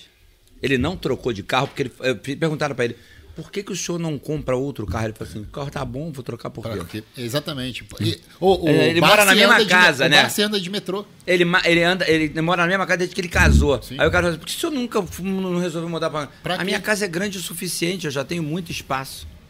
Pra que, que eu vou trocar de casa? Então. É que aí a gente vai pleitear o 8 ou 80. Não é bem assim, existe um meio caminho. Só que cabe a cada um escolher, qual é o caminho que eu tô trilhando. E saber que tem um pênalti pra pagar. É, baseado na minha escolha. Se eu tiver disposto a pagar, não existe crime.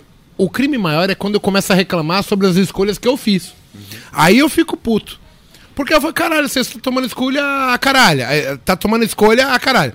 Você só quer o, o- o benefício. Vou te dar um exemplo disso que você está falando. Hoje, se você falar assim, é, tem uma ação boa para você. Quero falar de ação, não. Não faz ação comigo, não. Ação, eu perdi dinheiro na bolsa. Ninguém quer falar de ação hoje, né? Você fala pro cara assim, e Shiba Inu?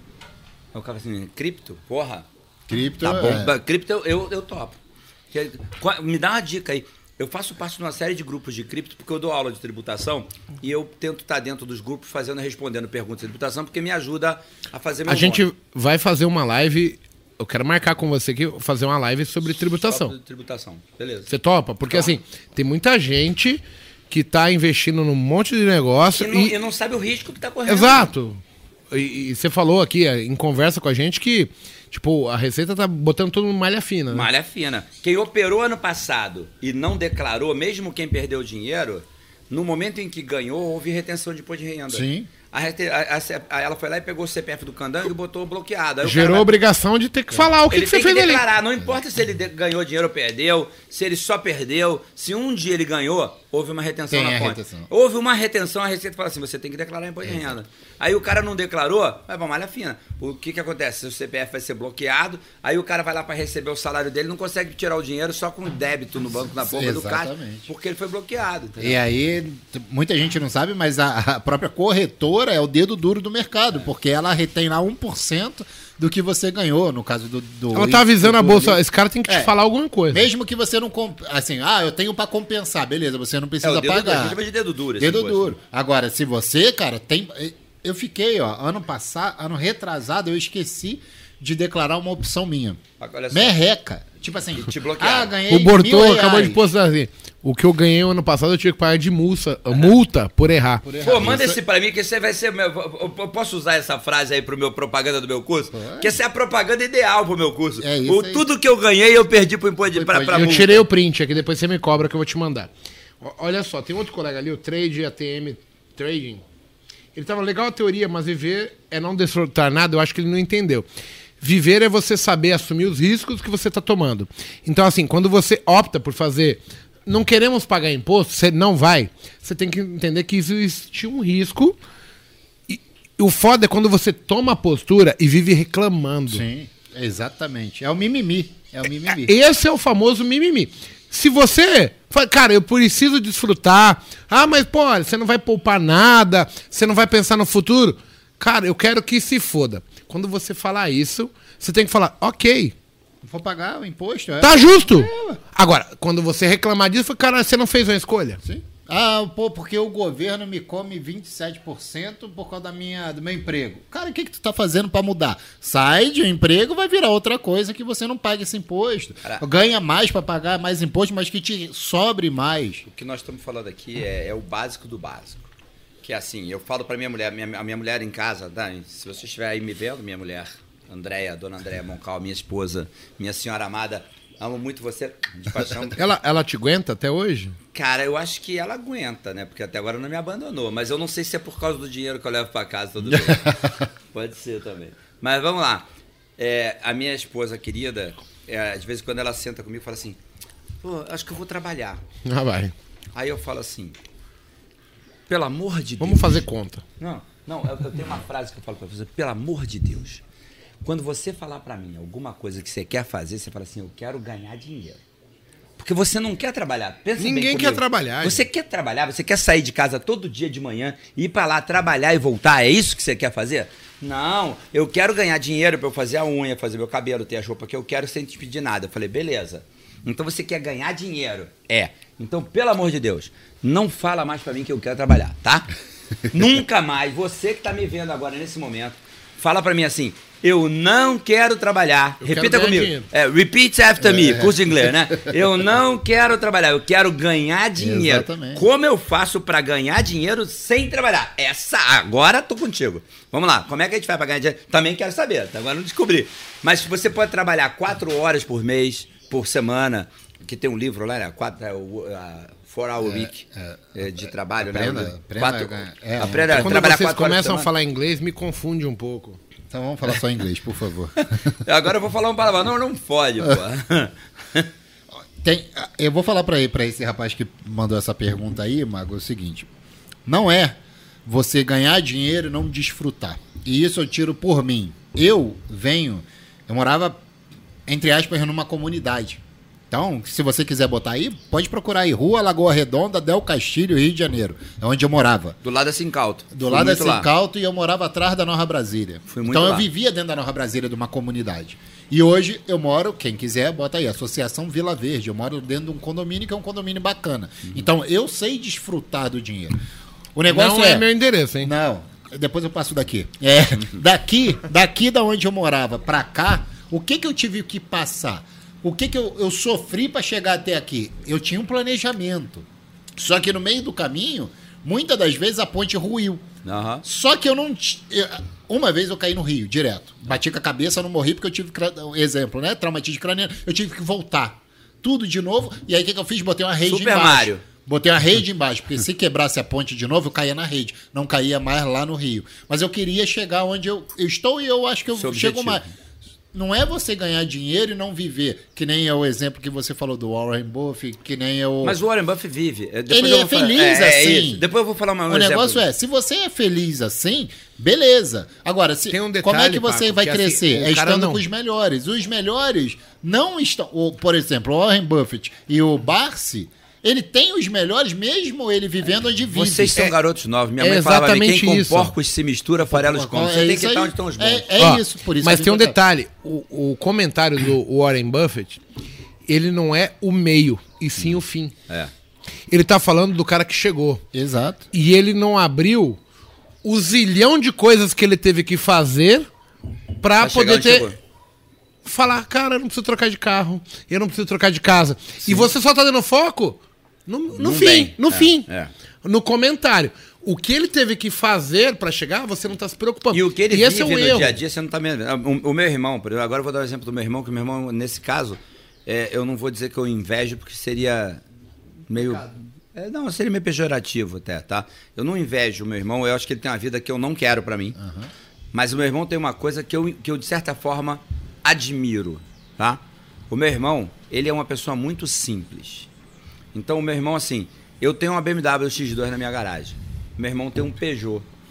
A Peugeot, aí ele fudeu. Aí eu falei meu. pra- eu falo pra ele Mas assim- é Europa, né? Não tem É. as buraqueiras que tem aqui, é diferente, é diferente. Aí né? eu falo pra ele assim, você, porra, por que você não comprou? Custou quanto? Metade do teu carro. Eu falei assim, porra, eu não tô preocupado com quanto custa, eu, eu quero prazer. Você, Me dá o mesmo prazer. Eu não tenho prazer nenhum em dirigir, aliás. Se quiser dirigir pra mim, ele não tem nem tesão de dirigir. Sim. Eu tenho um puta tesão de dirigir. Então, quando eu sento num carro que me dá tesão de dirigir, pô, me sinto cara. Quero sentar no meu carro. Agora, se eu- meu irmão fala assim pra mim, não, mas a minha, meu apartamento Aí tem que ter. tem ar-condicionado split, tem as porra toda, eu sento, eu durmo no ar-condicionado do dia, meu, meu apartamento, minha casa não tem ar-condicionado. Por quê? Porque, cara, eu não dou importância pro ar-condicionado. Então, qual é o- a, a lição aqui? A lição é, cada pessoa tem aquilo que dá importância. O Warren Buffett não dá importância pro carro nem pra casa ser nova. Mas ele, pra ir jantar, ele vai tomar ali uma garrafa de vinho. Exato. dólares. É isso aí. Ele vai Exatamente. jantar com a mulher num puta de um restaurante. Isso. Ele chama uma limusine que ele paga 60, Paga. 100 doleta, vai de limusine. Exatamente. Ele não vai no carro velho dele. Exato. Só que o pessoal só pega a frase dele e diz o seguinte: ah, eu moro na mesma casa, tantos O anos. cara olha o fim, carro. não o Tem meio, ver como que o chegou contexto aquilo. Você Geral. tem que pensar o seguinte, olha só, hoje, a garotada no mais nova que a gente aí, que tem pessoal agora da geração. Já mudou, é G, Z, Ah, daqui a é. pouco é ABC, sei lá qual é a geração. WL. O, o pessoal da geração mais nova, ninguém quer comprar carro. Já, já se fala nisso, né? O jovem não quer ter carro e tal. Porque o, o cara, quando precisa de um carro para viajar, ele aluga. Quando não, ele anda de Uber. Esse cara, ele tem um custo fixo muito menor que o meu, que tem uma X5, uma X2 na garagem. Uma BMW na garagem. Por quê? Porque eu tenho que pagar o seguro. Se eu andar ou não andar, eu tenho que pagar o IPVA, tenho que pagar o seguro, tenho que pagar a manutenção do carro. Esse cara não tem isso. Esse cara está economizando. Tá? Mas se você for pensar o que, que essa galera tem, essa galera tem uma coisa de um consumo. É o iPhone 13 todo mundo tem. O meu é um XS que tem, sei lá, 4 anos, 3 anos. Mas de tá- novo a gente vai voltar. Tipo assim, o que, que eu considero Importante, prioridade, é. importante ou não. Exato. Então, assim, é, talvez a gente tá focando nas coisas e assim, aí vem o Botecast do Bruno Fusaro, lembra? Tipo, eu quero comprar uma casa. Quanto tempo da minha vida eu tô doando? Porque assim, eu vou ter que trabalhar pra pagar. Vai. O, o Túlio só sabe Isso é uma coisa que o cara né? não pensa. Não, aqui a gente empurra a linguiça primeiro, né? O Túlio, o Túlio tá empurrando linguiça em vocês aí. Isso é uma coisa que o nego não pensa. O quanto me custa ganhar aquele dinheiro? Eu, eu sou paraquedista, eu tenho 1.300 saltos de paraquedas. tá? Você é paraquedista? Eu sou instrutor, fui instrutor, não sou mais. Fui instrutor de paraquedismo, saltei, saltei muito de paraquedas, tenho 1.300 saltos de paraquedas. falar. Você foi militar? Não. Não? Legal. Quem trouxe paraquedismo pro Brasil foi meu avô. Quem é teu avô? Coronel Hélio Smur. Ele foi da segunda ou terceira turma que trouxe. Foi pra Começou América essa do conversa, Norte. cara. Foi pra América do Norte. O pessoal pra do chat vai ter que ele. Ele pesquisar tem uma árvore genealógica. É, do Paco. cara. Pode ver, Para, meu. Coronel Hélio Smur. Foi quem. Pô, eu acho isso daí um. Foi Eu, que, eu, quero, eu quero saltar de paraquedas pra poder Vamos homene- aqui em Boituva, vamos- homenagear meu vamos avô. marcar, Boituva, Vamos? vamos? Eu quero homenagear Bora. meu avô, cara. Vamos meu avô já é falecido, mas. Você vai atrás empurrando e ele na frente Cara, gritando. meu não. apelido, se você for a Boituva, você fala assim, porra, fiz um Botecast lá com o Robertinho Boiola, sou eu. Puta que eu não vou. Ah, eu vou soltar. Imagina eu soltar com o Robertinho Boiola atrás de mim. Exato. tá Ele cara. empurra e você grita. Não, não, não. É igual, é igual aquele ditado lá do, do cara que vai vender. Porque você é- que gosta disso, É igual, é, sorvete. é igual militar, não tem aqueles apelidos? Lá o Maverick, não sei o quê. Então lá a gente O bota cara apelido vai atrás e você vai na frente gritando. Não, É. então, aí, mas só que você tem um o sorvete, eu tenho outro. Aí põe nós o vamos vender junto. É aí, que bom e opa. Aí eu vou atrás, empurrando, aí eu, que bom. Aí tô na frente, opa, que bom. Ainda é. A gente salta assim, entendeu? Você prende André, o cara bloqueia aqui o Paco frente, pra mim. Você tem que ver como é que é. Você põe o cara num harness, num harness completo, né? Prende ele aqui na frente, e prende no grampo aqui, depois você enfia o pino de segurança. Aí ele não cai, entendeu? Fica É quando agarrado. enfia o pino, ninguém Não, cai. não. Ninguém cai. Eu já desisti, eu não quero. Vou, eu te amo, sei onde, se eu esteja onde tiver, mas não vou, não. Mas isso foi um apelido que eu ganhei porque eu fui para os Estados Unidos saltar, fiz uns 100 saltos nos Estados Unidos e conheci o tal do Patrick de Gardon, o cara era um francês pica das galáxias, saltava com a prancha de snowboard no pé, pá, pá. Aí eu falei com ele, o que, que eu tenho que fazer para fazer isso aí? Ele falou assim, é o seguinte, você tem que botar uma prancha no pé, mas começa com uma prancha de skate pequena, para você pegar a mão, como é que é, e você precisa que a parte de baixo do teu corpo, até mais ou menos aqui assim no meio do peito, fique com a roupa bem justa para não ter arrasto nenhum no vento, que você tá a 200 km por hora, e o braço, você tem que botar uma roupa bem bufante para ficar com arrasto. Aí você consegue ficar em pé, você abre o braço, aquilo vai criar arrasto aqui, vai te botar em pé e você vai começar a aprender a controlar a prancha. Aí eu fui procurar uma roupa colada no corpo, a única coisa que eu achei foi um Colã. um, uma maiô de ginástica da Bumbum Biquíni, escrito Bumbum aqui do lado assim. E rosa, daquele que tem uma abertura assim que os peitos da mulher ficam meio de fora, sabe? E você mandou essa roupa? Eu saltei com essa porra, uma porrada de vezes. Aí o nego falava assim. Aí quando o nego via, falava assim, eu tava no manifesto do avião pra saltar, o nego Muito falava assim, bom. Robertinho Boiola, porque eu vinha lá o Roberto de rosa com bumbum biquíni escrito na lateral. Muito bom. Cara, é fantástico. Gente, duas horas e vinte de live. Eu, eu quero uma perguntinha só. Manda Aí, pra gente finalizar. Pra, pra finalizar. Primeiro, falar que é referente ao início lá da nossa conversa sobre tempo, né? Você começou na, na, na empresa do seu pai com 14 anos. Foi. Qual foi o tempo que você demorou pra chegar a ser dono da empresa, né? Eu sou dono da empresa hoje já. Quanto tempo? Eu virei sócio, eu entrei em 1981 Isso. como empregado de carteira assinada, porque eu sei que eu foi eu tava completando Cara, não foi 81, foi 80, porque eu tinha 14 anos. Foi 1980, eu nasci em 66, então eu entrei em 1980. 14 de junho é a data que eu disse, se eu lembro. 1980, tá? Então já tem 41 anos. E, e eu entrei de sócio em 1992. Então, só para o pessoal ter ideia, mesmo sendo filho Do dono. do dono, Foram 12 anos. existiu tempo para você pegar conhecimento desde boy. Porque ele não te sócios. botou dentro Não, do meu pai não era o ar-condicionado. único dono, tinha sócios. Então, E você não tem entrou no ar-condicionado. para os sócios Que você é capaz. Que você é capaz, senão você não vira sócio Então, isso é um exemplo Foram que 12 você tem anos. que trazer de tempo. Sim. Você mesmo sendo dono, que teria tudo para ficar dentro do ar-condicionado, quem é do Rio sabe o calor infernal que é naquele E centro. quanto vale um ar-condicionado? No. Rio de Janeiro. E, e, e de calça é, é, de, de social. de- Você tá louco. Eu sei como é que é isso que eu 752, trabalhei. gravata branca. Não tem. Assim, você passou, você teve que ter tempo para galgar, Tá. chegar onde você chegou hoje. E aí, pra gente finalizar, se você pudesse falar, é um exemplo de uma empresa, não precisa citar o nome, mas que vocês quiseram se posicionar, como que foi todos os meandros para poder comprar a empresa. Bem, beleza, eu olhei esse, esse, esse, esse indicador, a governança você já falou que olha, beleza. Eu vi lá que o dono era fulano de tal, que não tem nada de, de lava-jato, por exemplo, nas costas. E a empresa estava esse PL, é, paga dividendo, pay, payout, não sei se vocês olham isso, quais indicadores que olharam um exemplo, e resolveu comprar no gráfico porque estava em tal tipo de suporte ou numa VWAP semanal. Se você pudesse falar isso, eu acho que, cara, ajudaria muito o pessoal. Não sei se você pode. Não é nem questão de poder ou não poder. Eu vou entrar nisso de uma forma um pouco diferente do que você espera.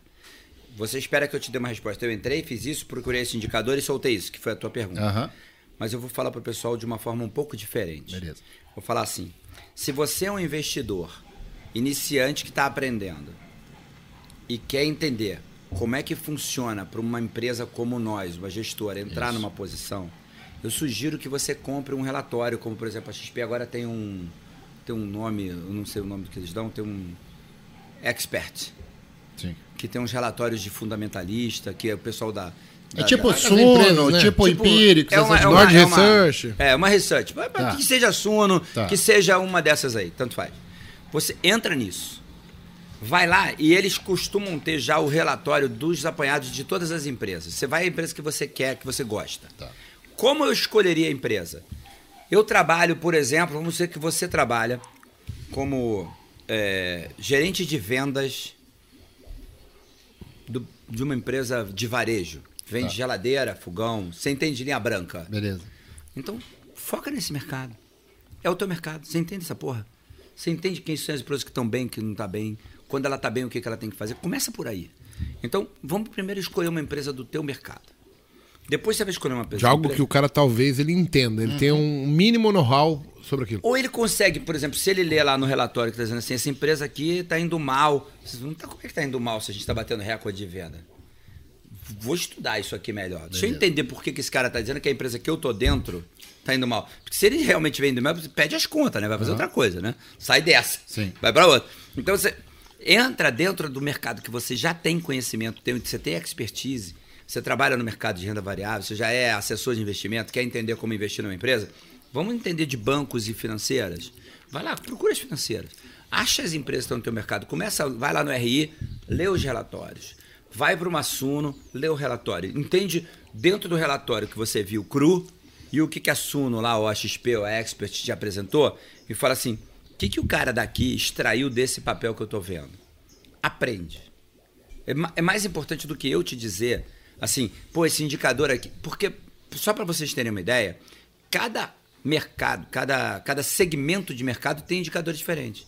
Por exemplo, se a gente estiver falando aqui de eletricidade, de Energia. é, de energia, a gente vai falar de um negócio chamado RAB, RAB, tá? Que é regulamento. Essas empresas elas têm um puta de um regulamento, tem um puta de lei por trás. Se o governo falar para elas assim, você vai ter que vender a luz assim e ponto, porque eu estou mandando. Se ela passar uma lei que obriga, por exemplo, a vender a luz mais barata para pobre, você vai ter que vender. Entendi. Então, a regulamentação pesa muito nessa análise. Agora, se você falar de Magalu, pesa o quê? Porra nenhuma. Vai pesar se mudar o imposto, né? Se mudar o ICMS, vai pesar. Mas se não mudar a regulamentação, ele não pode me impor, dizer você vai vender a geladeira mais barata. Vai porra nenhuma. Tem uma Constituição aqui que me garante que eu vender a geladeira, eu penso que eu quiser, pô. E aí vamos brigar lá na justiça, né? Outra coisa. Mas no teu mercado, tem. Cada mercado tem indicadores próprios. Por exemplo, Vale. Vale tem exaustão da mina. Tem uma mina, você está explorando a mina, um dia ela vai acabar, não vai? Sim. Quando Vai acabar acaba, tem lá dentro. não tem mais nada lá dentro. Aí você fala assim, pô, a Vale tá bombando, mas só tem mais dois anos, então. Não vou investir essa porra para cinco anos, se só tem dois anos de mina para explorar. Então, cada mercado tem suas particularidades. Se você está num mercado e entende, por exemplo, que a Vale tem uma mina e sabe o que é a exaustão da mina, porra, mais fácil para você analisar, não é? Então vai lá, pega o relatório da Vale, compara o relatório da Vale com o relatório da Suno da Vale, da Expert da Vale, da, da sei lá do que for da Vale. Eles têm um relatório, um resumo. Tem um site que eu gosto muito que eu fundamentei. Fundamentei. E, e o, o Fundamentos é gratuito, mas o Fundamentei, que é do Eduardo. Do Eduardo, é. Pô, o cara, pô, eu, Eu acho gosto. 10. Tu paga 10 reais e tem acesso a tudo. 9,90. Você É. tem acesso às análises. Eu tenho pô, ele. É barato. Então, sabe, entra num troço desse, entra num suno de. E tem o. Ele faz a análise fundamentalista e tem um comentário de todo mundo que segue aquele. É- eu vou ter que pagar é sensacional. 10 reais. Não é melhor ir no fórum e ficar vendo os caras discutir lá ou especulando? Não, Não. pois é, aí é que tá. No fórum tem um monte de gente que não entende porra, Porra nenhuma, nenhuma. falando vale. Aí é o que eu vale. Vale muito a pena pagar uma mentoria. Tá? Você tá falando uma mentoria de R$ 49,90 por mês, de, sei lá, um preço que seja justo, sabe? Pra ficar eternamente. Aí eu tô falando daquelas mentorias que não acabam, né? Porque tem umas mentorias que você, enquanto pagar, tá lá dentro, Isso. né? Mas você vai pagar R$ 49,90, assim, R$ 99,90, dependendo do tipo de, de relatório que você quer, e vai receber o relatório e vai estudando. Agora, não se resuma a estudar o relatório da, da, da tua mentoria. Vai lá no RI, baixa o papel e compara o que, que o cara extraiu do O cara papel. falou isso e ele interpretou É. isso. E aprende. Isso. É isso que é Que aí você começa a interpretar aquele. A entender o que, que é importante daquilo. Porque de repente é uma visão da pessoa que tá ali. Aham. E aí você fala, não, peraí, mas eu não concordo com isso por causa desse Ué. ponto de vista que eu trabalho nessa empresa, eu sei como é que Aí funciona. você vem pra esse cara que te deu o relatório e fala assim: por que, que você não falou disso aqui? Me explica que eu não tô entendendo. Isso. Aí esse cara vai te falar assim: não falei disso porque isso aí é bobagem. Porque a gente já conversou lá com o pessoal da governança, a gente Ô, almoçou com eles. No balanço anterior ela falou isso, mas também não vingou. Exato. Aí, ó, tô, tô filtrando. Você começou a entender a linha de pensamento, a Exato. cronologia que o cara tá usando. Exato. Entendeu? Sem precisar estudar contabilidade. Isso é. Porque os dados estão analisados, você só está tentando entender o que, que ele não viu no, no relatório, entendeu? E aí eu acho que vai muito mais a fundo. Agora, o que eu acho que tem que ficar de recado num- num- num- numa, numa conversa como essa que a gente teve hoje, é que é- é- foi onde a gente começou, na árvore, que leva sete anos para uma mangueira da manga. Sim. Então, muito cuidado com criptoativos. Eu vou dar um curso agora de tributação de criptoativos. Teve um cara que me ligou essa semana passada e falou assim: Eu ganhei 8 milhões de reais com futuros de criptoativos. Um garoto de 19 anos. Nossa senhora. E tem que pagar tem quanto? nego tem que milionário, pagar quanto? Milionário. Aí ele falou assim: aí eu falei pra ele, assim, 15% é imposto. Ele falou: Não vou pagar porra nenhuma. Tá, meu dinheiro tá no céu. Eu gosto do Salvete lá atrás. Ai, meu Deus, vai ele arrebentar. o lá da bunda. Ele, né? ele já sabe como é que dói, né? Ele sabe. Mas por isso que a gente tem que fazer o bate-papo de, de, de tributação. tributação. Tributação. E aí o garoto falou, não vou pagar porra nenhuma, que 15% tá maluco, 1 milhão e 200 dos meus 8 milhões para governo, não vou pagar. Meu dinheiro tá lá fora do Brasil, enquanto eu não trouxer pro Brasil, eu não tenho que pagar, eu não vou gastar lá fora. Mas não é assim que funciona, a lei manda você pagar. Se amanhã descobrirem isso por algum motivo, você pode ter problema. E se você morrer, Já era. Aí já. aí o herdeiro vai abrir o inventário e fala assim, mas vem cá, não tá declarado isso aqui, amigo. Ele tem que pagar. Aí- Perdeu. não, aí vai pagar multa, Multa, juros. é. No final dos 8 milhões, 4 vão morrer, porque vai. Entre multa da multa, juros dos juros. Ju- É igual imóvel, né? 1% de juros ao mês dá 60% de juros em 5 anos. Mais 20% de multa dá 80% do dinheiro que você ganhou. 80% vai pro saco. Vai embora. Fora a multa de ofício por ter te sido pego sonegando. Fora a taxa do inventarista. que também vai Fora tomar homenagem. você já contratou pra É. defender. O cara, o que vai fazer inventário falou, não, é 20%, né? É, é. Mas já toma 20% dos 8 na conta. e ele não sabe quando. Cara, você vai tomar no cu. É, vai, Vai vai, per- devolve tudo e mais um pedacinho se bobear. Mas vamos deixar esse bate-papo pra quando a gente fizer. Tem- Quero tem- te convidar. Você você tem que vir aqui fazer o. Meu irmão, eu- eu- você sabe que você, pra mim, Ô, Tirando o André. Tirando antes. o André. Deixar claro. Não, É eu, o André é muito gostaria, mais sério. eu gostaria de ver uma mesa, um dia a gente tem que marcar uma mesa dessa, botar o Aliakin, você e o André na mesa, porque eu quero ver o trade ao vivo e debater aqui na Isso mesa. é maneiro. Eu Isso quero é ver o maneiro. trade. Falar das histórias de 2006, 2007, 2008, as histórias que a gente não sabe, que a gente não ouviu. Isso Teve eu quero coisas legais que, assim, a gente às vezes. É, é que assim, né? Os dois deram muita sorte de me conhecer. Pô, mas quem fala isso é o André, hein? Não copia a, a- a frase dele, não. Cara, mas é uma frase comum. Você viu o recado que o André mandou dar pra ele? Ontem jantei com o André. Ontem o André se reuniu. Eu aqui. vi uma foto aqui cheia de gente. É, porque foi eh, o André, desde que começou a pandemia, não reunia a equipe que trabalha com ele, eu dou aula pra ele na mentoria, ele reunia a equipe toda, todo mundo que Bacana. ajuda ele, e fez um jantar, um almoção, um almojanta. A gente começou duas da tarde, foi até 10 da noite, saiu 11, 11 horas da noite lá. E aí o André falou pra você, vai no Igor amanhã? Eu vou. Então lembra de dizer pra ele que eu quero que ele a merda.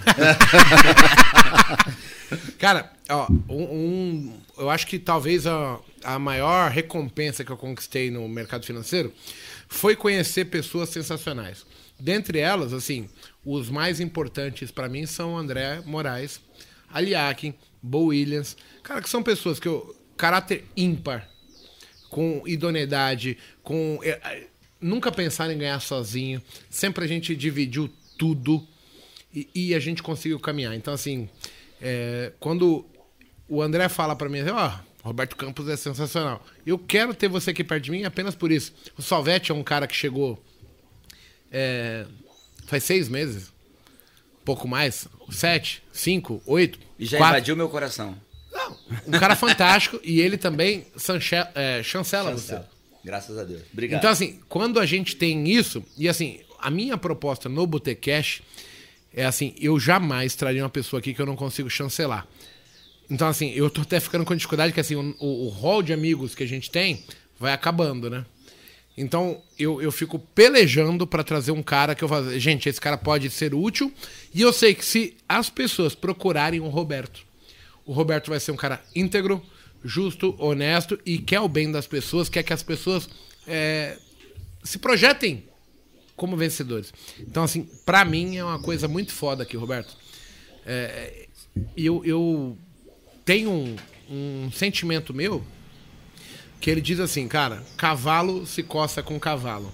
Então, eu odiaria passar um cara que eu tenha o menor de dúvida para qualquer um que vem aqui. Não estou fazendo apenas pelo público, pela audiência, não é isso. É, a gente está agora criando é, mais programas do Botecast até para aliviar um pouco a pressão de ter que achar um convidado decente. Vamos chamar de decente. Então agora vai vir Botecast Dia de Fúria. O cara que perdeu, eu vim falar com a gente aqui, explicando como que foi o dia de fúria dele, onde que tá os erros, uhum. o que, que poderia ser feito diferente. Opa. Então, eu queria agradecer a sua presença, é, explicar que eu não tenho culpa de ter que convidar o Paco, porque eu sou obrigado. O Paco ele atrapalha às vezes. Mas faz parte do projeto? Pois é. A gente já pensou, Flamengo. Eu só não chego porque eu tô com a boca cheia. Mas eu tô brincando. Gente, o, o objetivo é trazer um bate-papo descontraído. Uhum. E foi descontraído. Ah, pra caralho. É, eu aprendo com isso aqui, aqui porque você tem um conhecimento que ele é muito específico. É um conhecimento de quem vivencia. E assim, eu querendo me aprimorar, eu querendo é, é, melhorar como ser humano, como profissional, como um cara que quer ganhar dinheiro, eu preciso ter esse conhecimento na minha mão, eu preciso ter você, um cara que tem notoriedade, um cara que, que, que sabe o que está falando, que entende, para falar as coisas certas para mim. Então, assim, para mim é muito importante isso. Acho que pro Paco também, ele vai comentar aí, mas eu queria só agradecer. E aí, Paco? Cara, para mim, um dos melhores botequetes, porque a gente tem uma visão. A gente sempre tava dentro da visão. Pouco se fala do que a gente falou aqui hoje. Do, do, do day trader, né? A gente não tinha uma visão de um cara que é gestor, que como que ele toma as decisões. Eu sempre eu, eu, conheço, eu tenho amigos que são, mas a grande maioria não sabe como é que funciona, não sabe como funciona um robô, não sabe que é, é, os grandes players têm robôs dentro de, da B3 que ganham em latência. Como que o robô funciona? Hoje em dia, não é que o robô vai pegar o seu stop, mas ele vai exatamente num ponto onde a grande maioria sabe como stop. Os caras que, que, que operam, eles sabem análise gráfica. Então o pessoal sabe o seguinte: vou vender num fundo. Onde é que está meu stop? No topo anterior. Onde é que vai ter liquidez para o robô pegar, o robô pegar a liquidez? Se é cálculo matemático, o robô vai buscar. Vai buscar. Então, é, essa visão, assim, é fantástica para a gente poder ter noção do, do, do grande, do maior, para baixo. E aí a gente vem tomando a, a, as nossas decisões. Que nem ele falou. Tenha uma reserva de investimento. Separado do dinheiro que do dinheiro de, de, É, separado do dinheiro que vai investir, você tem uma reserva de emergência Exato. e uma outra de investimento. Isso. Porque eu, ele ficou mais que barato. São coisas diferentes, as pessoas misturam. Exatamente. Ficou mais barato. É a empresa que ainda tem o fundamento que eu acredito, por exemplo, Vale. Cara, Vale saiu de cento e varetada, 60 e poucos reais. 50% de ouro. É uma empresa que perdeu ali não, Mudou alguma coisa no fundamento dela? Cara, trocou ali a governa. Não, é uma empresa que, de novo, não é recomendação, mas que está barata. No ponto de vista de muita gente. É, é isso que você está falando que é importante. As pessoas entenderem qual é a diferença entre uma empresa tá barata porque o preço da ação tá baixo, ela tá barata porque o fundamento dela diz que ela vale mais do que aquilo. Entendeu? Então é, a pessoa precisa entender isso. E aí essa sugestão que a gente estava dando de você ter uma casa de análise e ir no RI, ler as duas coisas e entender o que está acontecendo, você vai entender se ela tá barata para você ou não. Uhum. Tá? E eu que, eu... só fica um convite. Aí eu queria que, se você pudesse também reforçar, trazer também o Campos, o irmão do Roberto. Se ele aceitasse, pudesse vir aqui um dia, hum. Pra gente falar, ele bota aquela máscarazinha dele que ele gosta. Se for preciso, eu pago a passagem dele, tá? Pra ele, ele tá aqui. Ele é muquirano, é esse? Ele, ah, meu irmão é muquirano. Ele é, ele é importante. Mas eu pago porque meu irmão, eu amo ele de paixão, entendeu? Tem, não tem, olha, eu vou te falar, não tem nada que eu não faria pelo meu irmão, tá? É, obviamente que não vou cometer nenhum crime por ele, mas assim, se tiver que pagar a passagem dele para ele vir, eu pago. Se ele, se ele falar, eu vou, eu, eu falo com Seria ele. Seria importante tê-lo aqui. Porque é um cara ele tá que. Ele ouvindo a gente, eu tenho certeza ele que ele tem tá uma visão. Tenho certeza disso. Ele tem uma visão tá muito. escondidinho. Caramba, hein? Ó, é igual o Palmeiras, está afundando. É quase igual, mas. Eu, eu queria, eu queria terminar a minha, um a minha aqui. participação falando uma coisa que eu acho que assim, eu preciso fazer, não tem como não fazer, que é fazer o meu jabá. Queria que o pessoal que não me segue me seguisse, aproveitar aí. Qual que é as tuas redes aí? Eu tenho um Instagram, roberto.campos.contador. E se você buscar por Roberto Campos Contador, vai vir bastante coisa. Eu, eu botei esse contador no final, gente, porque se botar só Roberto Campos, vem o presidente do Banco Central, vem o ex-ministro, vem todo mundo. Pô, esse é nome, também não é esse ruim é de nome seguir, de, tá? é nome de pessoa chique mesmo, né? Então tem que ter o contador no final. Meu YouTube é Roberto Campos 66. E todos os meus vídeos têm os meus contatos, tem o WhatsApp. E o meu irmão fala assim pra mim: Você vai dar o seu WhatsApp? Eu falo assim: Se eu quero que as pessoas me sigam, eu tenho que dizer onde eu tô, né? Como é que, como é que o cara vai me seguir? Ou eu vou é, angariar pessoas que entendam o que eu falo se eu não criar uma comunidade? Você tem que criar essa comunidade, não tem jeito. Exatamente. E isso abre uma vulnerabilidade, a gente sabe disso, a gente tem lá os nossos problemas, mas o meu Instagram é roberto.campos.contador, meu YouTube é Roberto Campos 66, e se você for no meu YouTube, todos os vídeos na descrição tem todos os meus contatos, tá? E aí a gente vai falar de tributação, especialmente para quem está mexendo com criptoativos. Agora vai ter o lançamento. Eu vou fazer um lançamento relâmpago. Você sabe o que é um lançamento relâmpago? Não. Eu também não sabia. O pessoal do marketing inventou essa porra agora. Faz assim, é de 9 da manhã às 7 da noite. É 10 horas de janela aberta. Comprou, comprou, não comprou, um abraço. Aí vai pagar preço cheio. Nesse lançamento, você tem um preço especial, muito barato.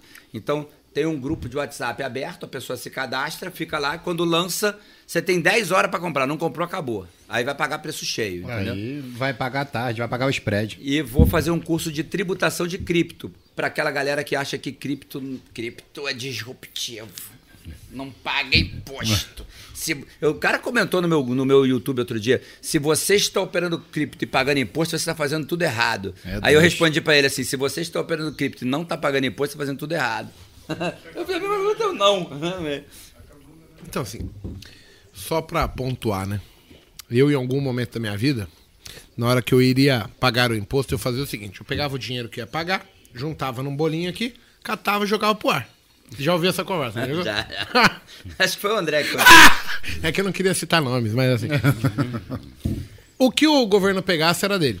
o que o governo pegar é dele. Se não pegar nada. Eu recolho tudo. recolho de novo. Isso é uma proposta, mas é uma proposta que tem. um prazo de- definido. E antigamente, E tem um quando risco. você começou, o fiscalização era muito menor. Não tinha a informa... Ó, o poder computacional que a Receita tem hoje. Tá? A Sabelha gostou de você. Lá dentro tá a inteligência artificial também. Você tá doido, velho. Não, eles têm um computador chamado T-Rex. É- é- na verdade, não é um computador, é um sistema chama T-Rex. Que é pra fazer com o dinos- Tiranossauro Rex. Uhum, dinossauro. aquela- Eles abraçam tudo, eles têm. Olha, vou falar pra você. DIMOB, declarações imobiliárias. DEFIN, declarações financeiras. DIMOB, cartórios e imobiliárias. Tudo que você recebe de aluguel, venda de imóvel no cartório, É vai tudo lá. Receita. DEFIN, financeiras, cartões de crédito, financiamentos, IOF de remessa para o exterior, para quem mexe com criptoativo que manda dinheiro para fora, o IO, paga IOF, vai para Receita. Tudo que você manda e tudo que volta. Aí você tem é, de MED, pagou médico? Você é médico, é profissional liberal médico? Tudo que você recebe, o plano de saúde reforma para Já sabe. já Então não, não tem como sonegar. Então, vai tendo de não sei o que, tem umas 20. Vai tudo para lá e fica tudo no polvo, assim. No final, o trabalho que dá pra poder regularizar É, isso tudo. aí o cara vai descobrir Mas o ponto, sim, o ponto é. importante é que o pessoal fala assim, mas eu faço e nunca fui pego. Porque eles não cruzam tudo. Mas eles fazem assim, vamos fazer o seguinte, vamos pegar 20% da Apanhado, base né? e vamos pegar. Aí, você não faz parte do mas ninguém vai me pegar nunca. Mas quando começa a dar errado, aí você caiu na malha porque deu errado. O que, que deu errado? Você não sai mais da listinha do cara. Você Deus. preencheu um número errado, ou você, teu CPF foi bloqueado porque você não pagou o, o imposto e tinha é, imposto retido. Aí são cinco anos na malha, porrando, tomando na cabeça. Não, tá doido, velho. E aí, Sai é o muito pior, mais caro no final. É o, é o pior, é o seu nome. É o nome. O seu CPF tá travado, tu não pode fazer nada. Pode tirar passaporte, não pode viajar. Nada. Você tá louco. Tá louco. Paga. Bem, galera, eu queria agradecer vocês aí que perdem parte do domingo pra acompanhar a gente, dando crédito Não pro que a existiria gente sem faz. vocês. Exato, não, não- jamais. Então, meu muito obrigado. A gente vai almoçar agora. Quero te convidar pra comer uma carninha. Obrigado. Campos, muito obrigado, tá? Sensacional. Galera, até o próximo Botecast aí, a gente tá junto. Valeu. Espero que vocês tenham gostado. Valeu, pessoal. Obrigado, bom domingo.